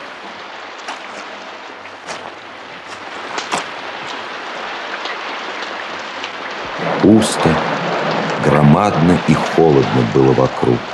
И казалось, что все пространство от земли до неба наполнено вечным ужасом и вечной тоской.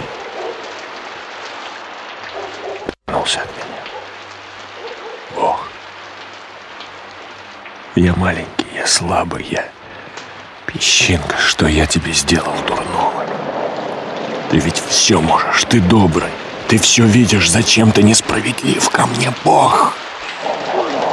И- Эй, кто там? Ромашов слегка приподнял голову, чтобы лучше видеть что-то серое, бесформенное, мало похожее на человека, спускалось вниз. Эй! Солдат! Я! Хлебников? Я, ваше благородие! Пустите, пустите! Пустите, ваше благородие! Да куда ты, голубчик? Да что с тобой? Он видел перед собой мертвое, истерзанное лицо с разбитыми опухшими губами и заплывшим от синяка глазом. Ну скажи, куда ты шел? Ты что, хотел убить себя? Виноват! Виноват, ваше благородие! Виноват! Послушай, Хлебников, я тебе не начальник теперь. Иди, сядь сюда. Сядь. Вот. Я сам несчастный убитый человек. Тебе тяжело? Больно? Да поговори же со мной. Хлебников, тебе плохо? Не могу я больше. И мне нехорошо, голубчик. Мне тоже нехорошо, да поверь мне. Я ничего не понимаю из того, что делается на свете. Ничего. А надо терпеть. Мой милый, надо, надо терпеть. Не могу я больше. Не могу я. Господи. Хлебников схватил его руку, и Ромашов почувствовал на ней вместе с теплыми каплями слез холодное и липкое прикосновение чужих губ. Но он не отнимал своей руки. Хлебников! Пьют, смеются, взводный денег бросили. Где взяли? Живот у меня надорванный в детстве надорвалось, сил нету. Ух, парень, господи! Да что ты? Успокойся. Милый Милый. Дай мне руку. Брат ты мой. Ну, милый, успокойся. Успокойся. Идем. Идем. Идем со мной.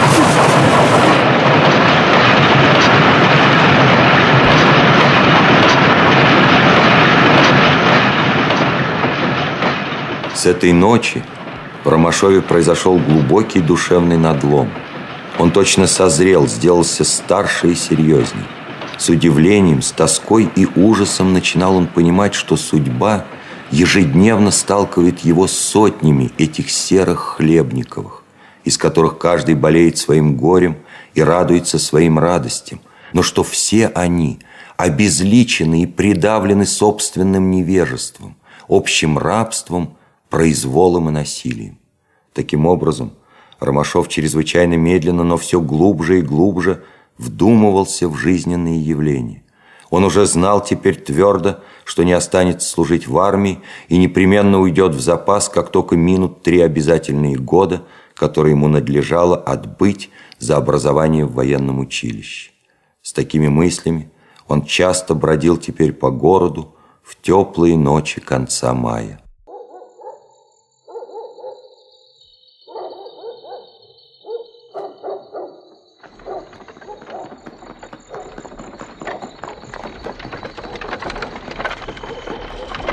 Эй, смотри! Проспись, иди. Молчи, болван! А? Что вы сказали? А ну! Скоты.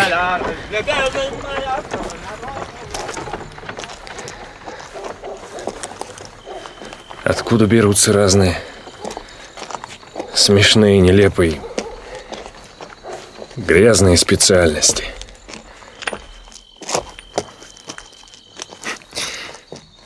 Каким, например, путем вырабатывает жизнь тюремщиков, акробатов, палачей, жандармов, банщиков, могильщиков.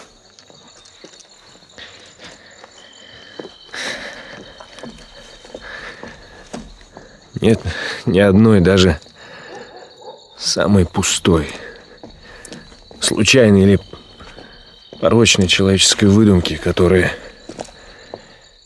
не нашла бы тотчас исполнителя и слуги. Незаметно для самого себя он всегда избирал всю одну и ту же дорогу и каждую ночь проходил мимо дома Шурочки. Однажды, идя по улице, он услышал за чьим-то забором пряный и страстный запах. Он перепрыгнул через забор и в темноте нарвал с грядки целую охапку этих белых, нежных, мокрых цветов. Окно в Шурочкиной спальне было открыто. Оно выходило во двор и было не освещено. Со смелостью, которую он сам от себя не ожидал, Ромашов проскользнул скрипучую калитку, подошел к стене и бросил цветы в окно. Ничто не шелохнулось в комнате.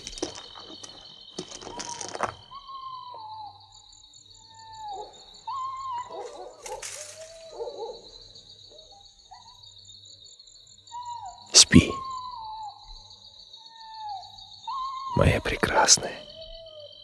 Спи, любовь моя. Я возле.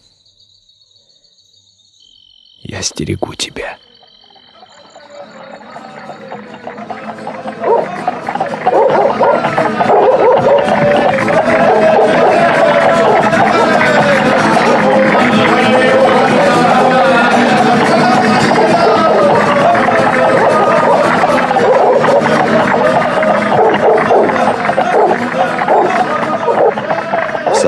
Конце мая в роте капитана Осадчева повесился молодой солдат. В полку наступили дни какого-то общего, повального, безобразного кутежа. Первым начал Осадчий. Огромная воля этого большого, сильного и хищного, как зверь человека, увлекла за собой весь полк в какую-то вертящуюся к низу воронку. Спокойная, сытая, как у племенных быков, жизнь точно выбросилась из своего русла.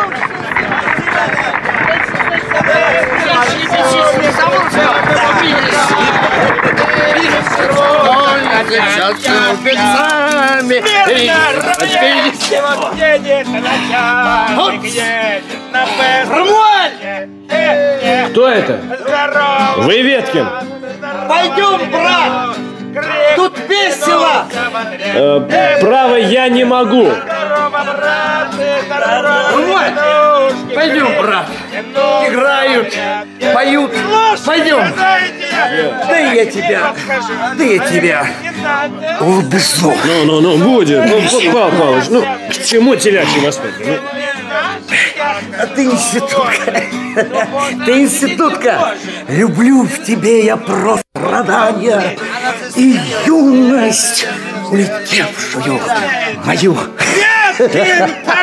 Слушай, сейчас, сейчас в собрании. В собрании сейчас Асачи. Такую вечную память вывел. Не могу, что стекла задребезжали. Идите к нам. Пойдемте! Люблю тебя, Румаль! Это был беспорядочный, шумный, угарный, поистине сумасшедший вечер. Час за часом пробегали как секунды. И только потому, что в столовой зажгли лампы, Ромашов смутно понял, что прошло много времени и наступила ночь. Веткин, ты глуп, как пробка от бутылки. У нас на Кавказе все с детства учатся, еще маленькие. Шашки. Бонсуар. Нет, подожди. уже. Позвольте, господа, разделить компанию. Садись. К черту Шпаков! Сейчас же вон! Эй, Штатский, слышишь? А ну, тут офицеры, не ясно, что ли тебе, а? Ну вы же меня знаете, господа, я же Дубецкий. В тесноте, да не в обиде. Вон! Марш отсюда! Господа, выставляйте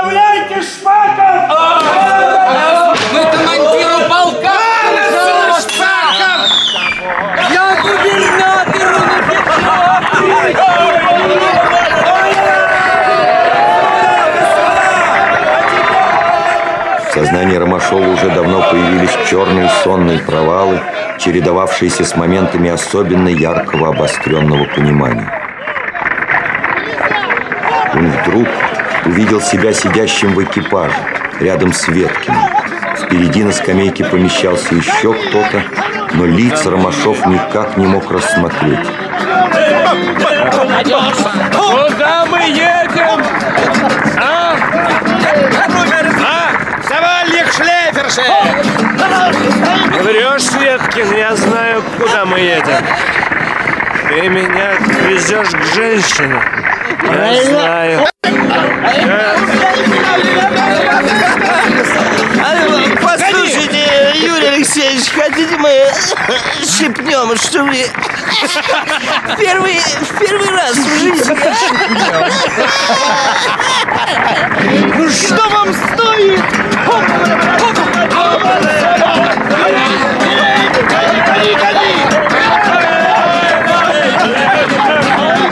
И опять сознание Ромашова заволоклось плотным, непроницаемым мраком. Сразу, без малейшего перерыва, он увидел себя в зале с паркетным полом. Мужчина, мужчина, ну что такой грустный? Пойдемте, пойдемте в комнату. Да я...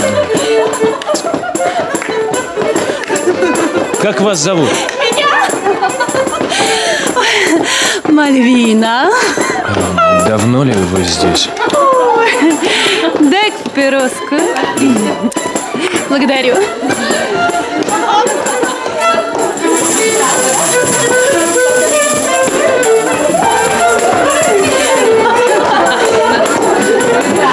Позвольте,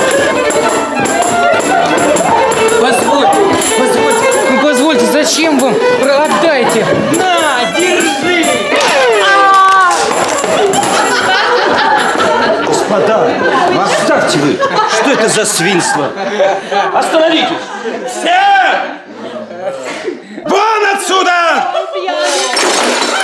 Никого не хочу! Вон! Бек Агамалов, неожиданно ловко изогнувшись телом, выхватил из ножен шашку. Зарублю. Дурак. Хам, халуй. Дурак, дурак! Молчи. Кто тебя не боится? Замолчи! Дурак! Замолчи! Ты не Ромашов увидел, что Бек Агамалов, не сводя глаз с женщины, медленно поднимает над головой шашку.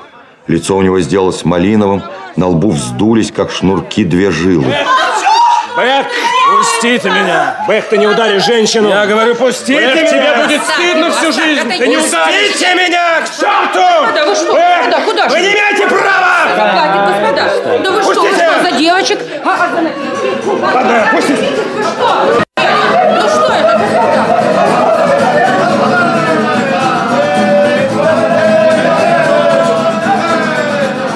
От табачного дыма резало в глазах. Ромашов умом знал, что ему нужно идти домой, но по какому-то непонятному влечению остался. Замолчите! Да замолчите же, господа! Все! Благословен Люси, Господи, научи меня оправданием Твоим. Да будет вам, ну вот прицепились вы к этой панихиде. Не в десятый раз, да вы Оставьте меня! Путь узкий, ходший и прискорбный. К своему удивлению, он вдруг заметил среди офицеров Николаева, который сидел около Осадчего, был пьян, но держался твердо. Николаев быстро взглянул на Ромашова и тотчас же отвернулся, чтобы не подать ему руки. Помилуй нас, Боже, по велице милости Твоей. Молим Тебя, услыши, помилуй.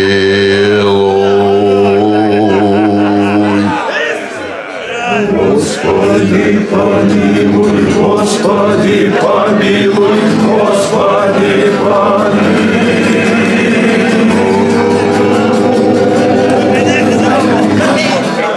блаженном спении, вечный покой. Подашь, Господи, усопшему рабу Твоему, Никифору, и сотвори ему вечную память.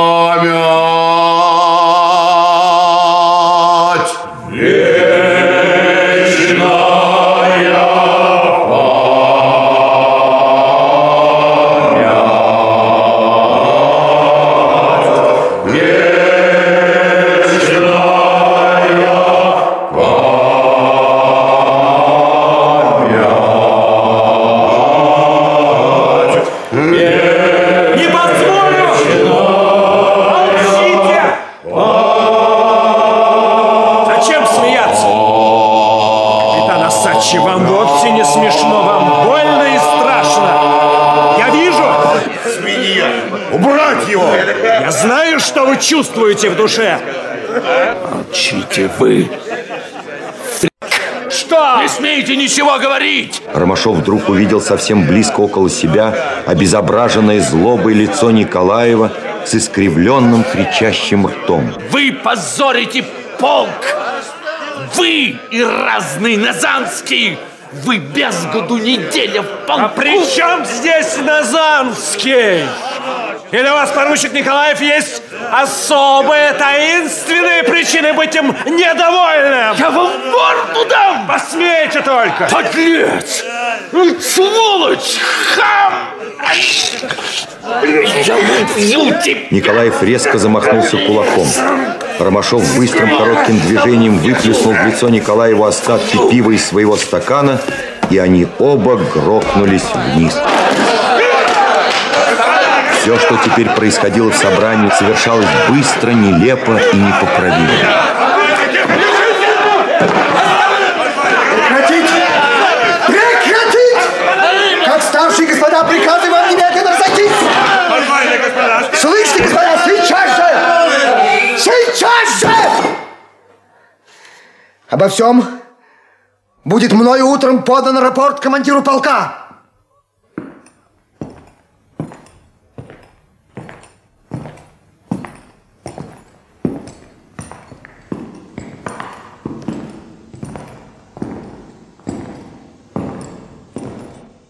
Большой пустой зале было прохладно и темновато. Оба врага стояли перед столом, за которым помещались судьи. Они ни разу не взглянули друг на друга, но каждый из них чувствовал на расстоянии настроение другого. Суд общества офицеров под председательством подполковника Мигунова, рассмотрев дело о столкновении в помещении офицерского собрания поручика Николаева и подпоручика Ромашова, нашел, что ввиду тяжести взаимных оскорблений ссора этих обер-офицеров не может быть окончена примирением и что поединок между ними является единственным средством удовлетворения оскорбленной чести и офицерского достоинства. Мнение суда утверждено командиром полка. Вам остается, господа, выбрать себе секундантов. Впрочем, за каждым из вас сохраняется полная свобода драться на дуэли или оставить службу. Затем вы свободны, господа. Еще два слова. Уже не как председатель суда, а как старший товарищ. Советовал бы вам, господа офицеры, воздержаться до поединка от посещения собрания. До свидания.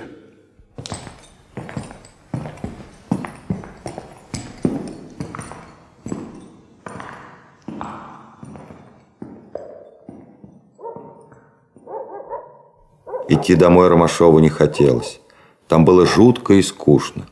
В эти тяжелые минуты душевного бессилия, одиночества и вялого непонимания жизни ему нужно было видеть близкого, участливого друга и в то же время тонкого, понимающего, нежного сердцем человека.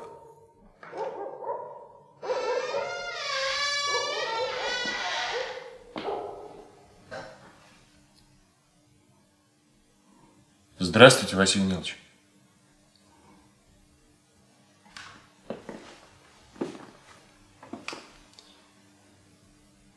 Не помешал я вам? А? Здравствуйте. Здравствуйте, что хорошенького? Садитесь. Вам не здоровится? Так я не буду мешать, я уйду. Нет, нет, подождите. Ох, голова болит. Послушайте, Георгий Алексеевич, у вас что-то есть, есть что-то необыкновенное – Постойте, я не могу собрать мысли. Что такое с вами? Завтра я дерусь на дуэли с Николаевым. Да, впрочем, это все равно. Мне, видите ли, просто не с кем было поговорить. До свидания. Нет, нет, нет! Подождите. Сейчас. Сейчас.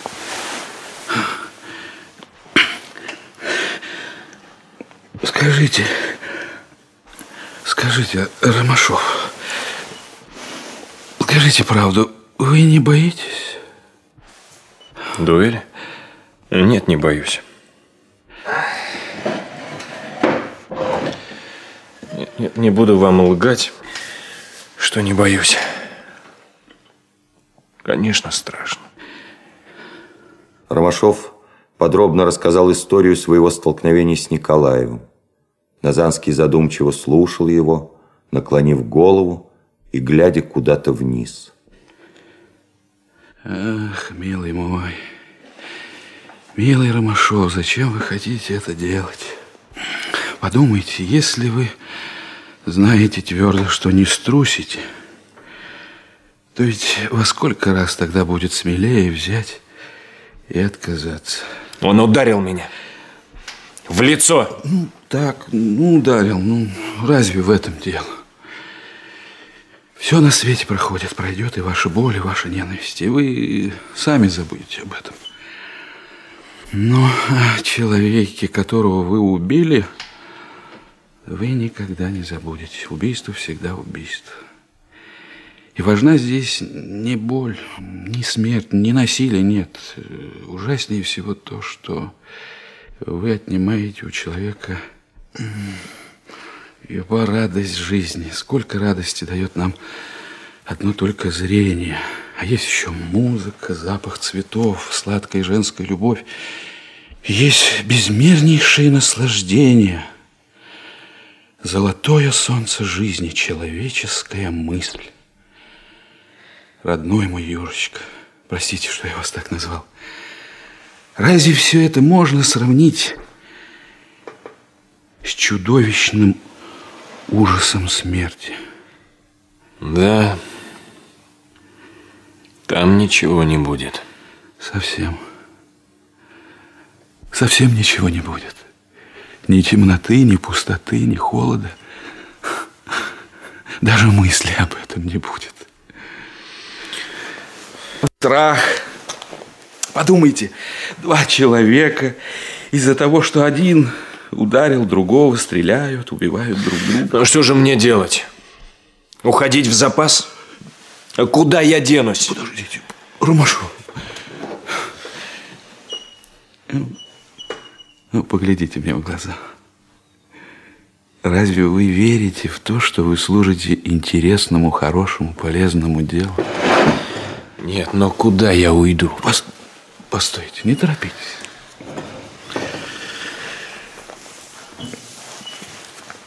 Кто у нас служит хорошо и долго?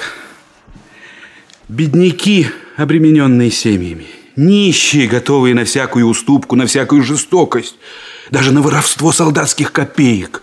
И все это из-за своего горшка щей. Ему приказывают стреляй, и он стреляет. Кого? За что? А ему все равно. Как дятел, выпучи глаза, долбит одно слово «присяга». Постойте. Ах, как мысли бегают. Я не говорю про тех, которые танцуют на балах, говорят по-французски и живут на содержании у своих родителей. Нет. Вы подумайте о нас, о несчастных армиутах, об армейской пехоте, об этом главном ядре славного и храброго русского войска. Поглядите вы на наших офицеров. Все они, даже самые лучшие, все они на службе делаются низменными, трусливыми, злыми, глупыми. Почему? Именно потому, что никто из них в службу не верит и разумной цели этой службы не видит. Все, что есть талантливо, способного, спивается. Как скверно, когда не ты ведешь мысли, а она тебя ведет. Говорите. Говорите.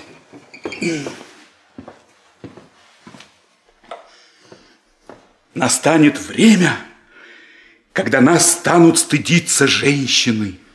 И, наконец, перестанут слушаться солдаты. И это будет не за то, что мы били в кровь людей, лишенных возможности защищаться, и не за то, что мы во имя чести мундира рубили в кабаках в окрошку всякого встречного поперечного. У нас более страшная уже теперь непоправимая вина. Это то, что мы слепы и глухи ко всему. Появились новые, смелые, гордые люди. Загораются в умах пламя мысли. А мы, надувшись, как индейские петухи, только и хлопаем глазами и надменно балабочим, что, где, молчать, бум, застрелю. И вот этого-то индюшачьего презрения к свободе человеческого духа нам не простят во веки веков.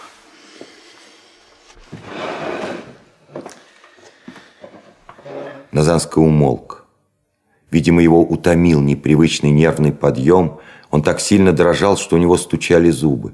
Ромашов уложил товарища в постель и сам накрыл его сверху одеялом и шинелью. Я и сам об этом раньше думал. Не знаю, как это сделать, но я уйду в запас. Вы правы. Идите, идите. У вас есть какая-то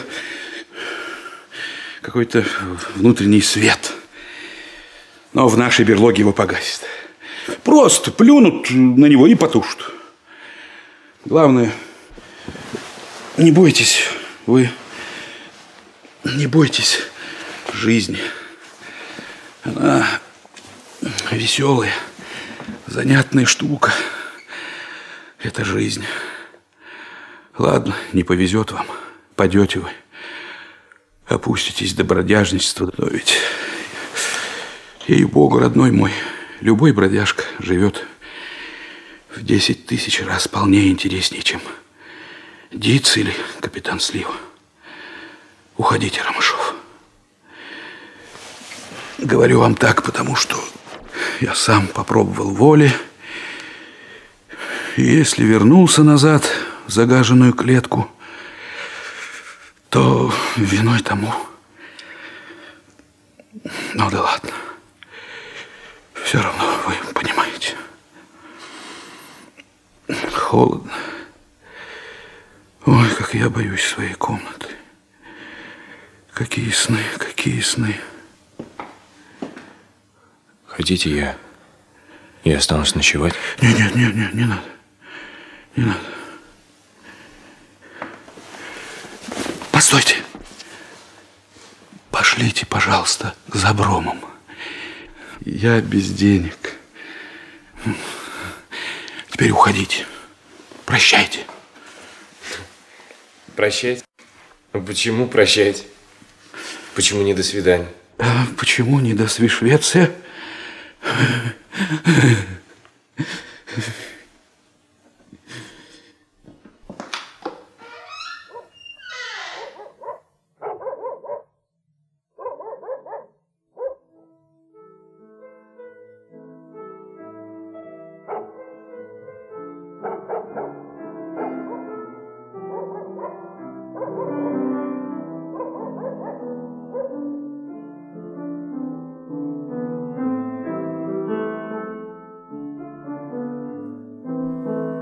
Подходя к своему дому, Ромашов с удивлением увидел, что в маленьком окне его комнаты брежет чуть заметный свет.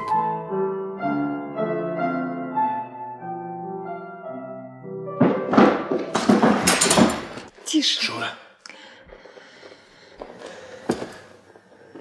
Шурочка, это вы? Тише. Там, там пустая комната.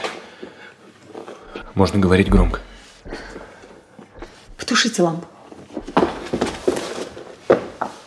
Зачем, зачем вы это сделали? Я просила вас быть с ним сдержанным. Вы никогда меня не любили. Нет, я, я люблю вас. Я... Да, да, я знаю. Ни вы, ни он не назвали моего имени, но ваше рыцарство пропало понапрасну. Все равно по городу катится сплетни.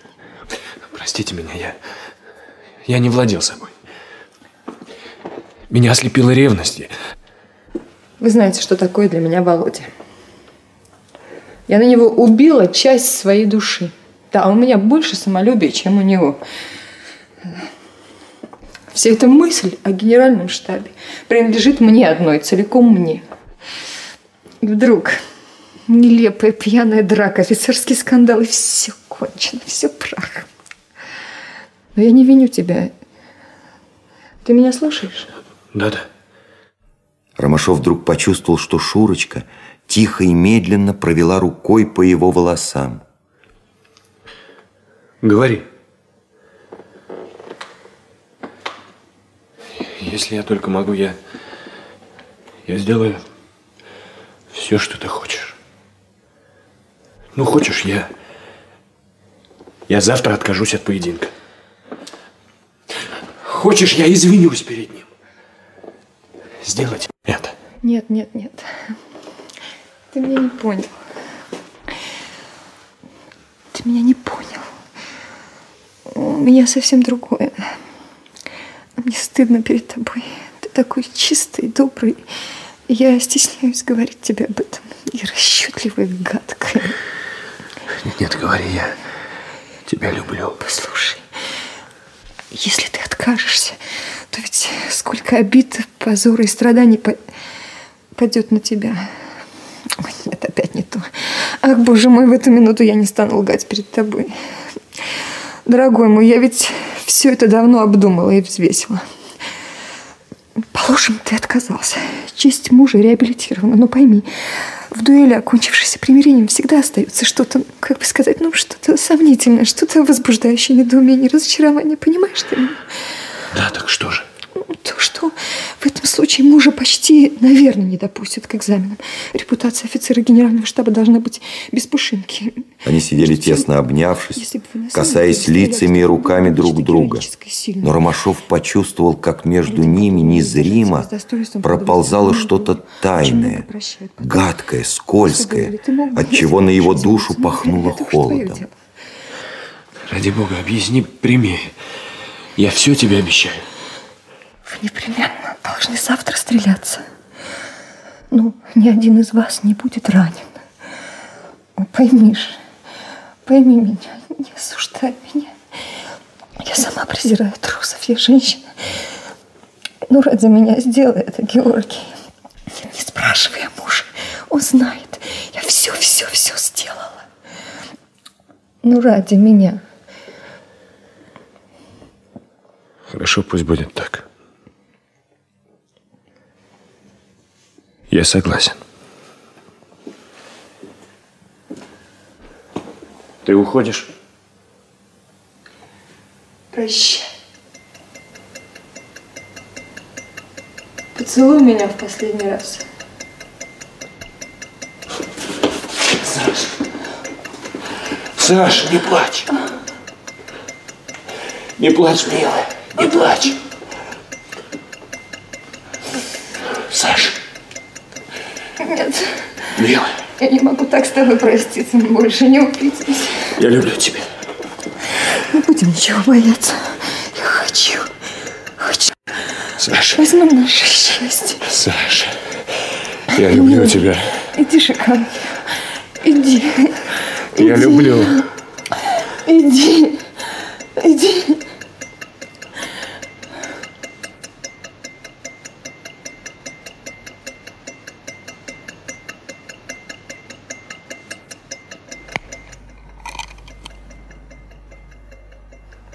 Господа.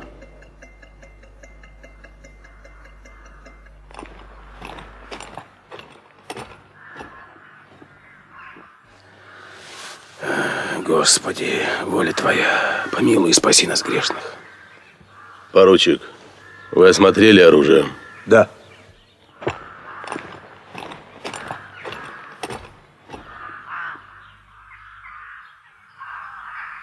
Можно начинать.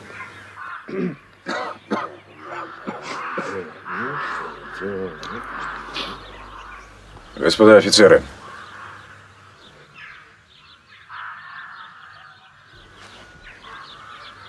Сходитесь.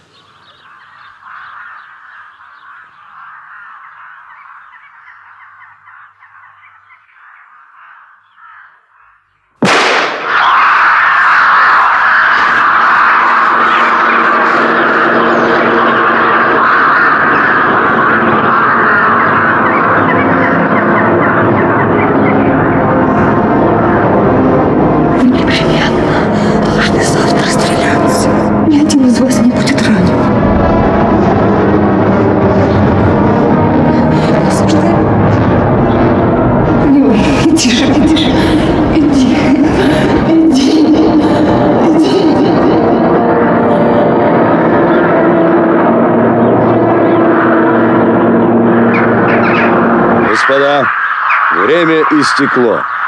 Доктора! Зовите доктора! Он рад. Пошлите сюда коляску. Только поверните его. Ну, поверните же! Берите его за ноги. Осторожно, поручик, Сюда. осторожно. Господин штабс-капитан, возьмите, это может... Настоящим имею честь донести вашему высокоблагородию, что сего 2 июля, согласно условиям, состоялся поединок между поручиком Николаевым и подпоручиком Ромашовым. Противники встретились минут в 6 часов утра в роще, именуемой Дубечная, в трех с половиной верстах от города. Продолжительность поединка была 1 минута 10 секунд.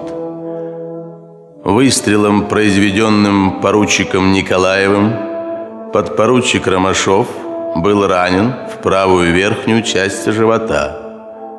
Николаев остановился и оставался стоять, ожидая ответного выстрела. По истечении установленной полминуты обнаружилось, что подпоручик Ромашов отвечать противнику не может.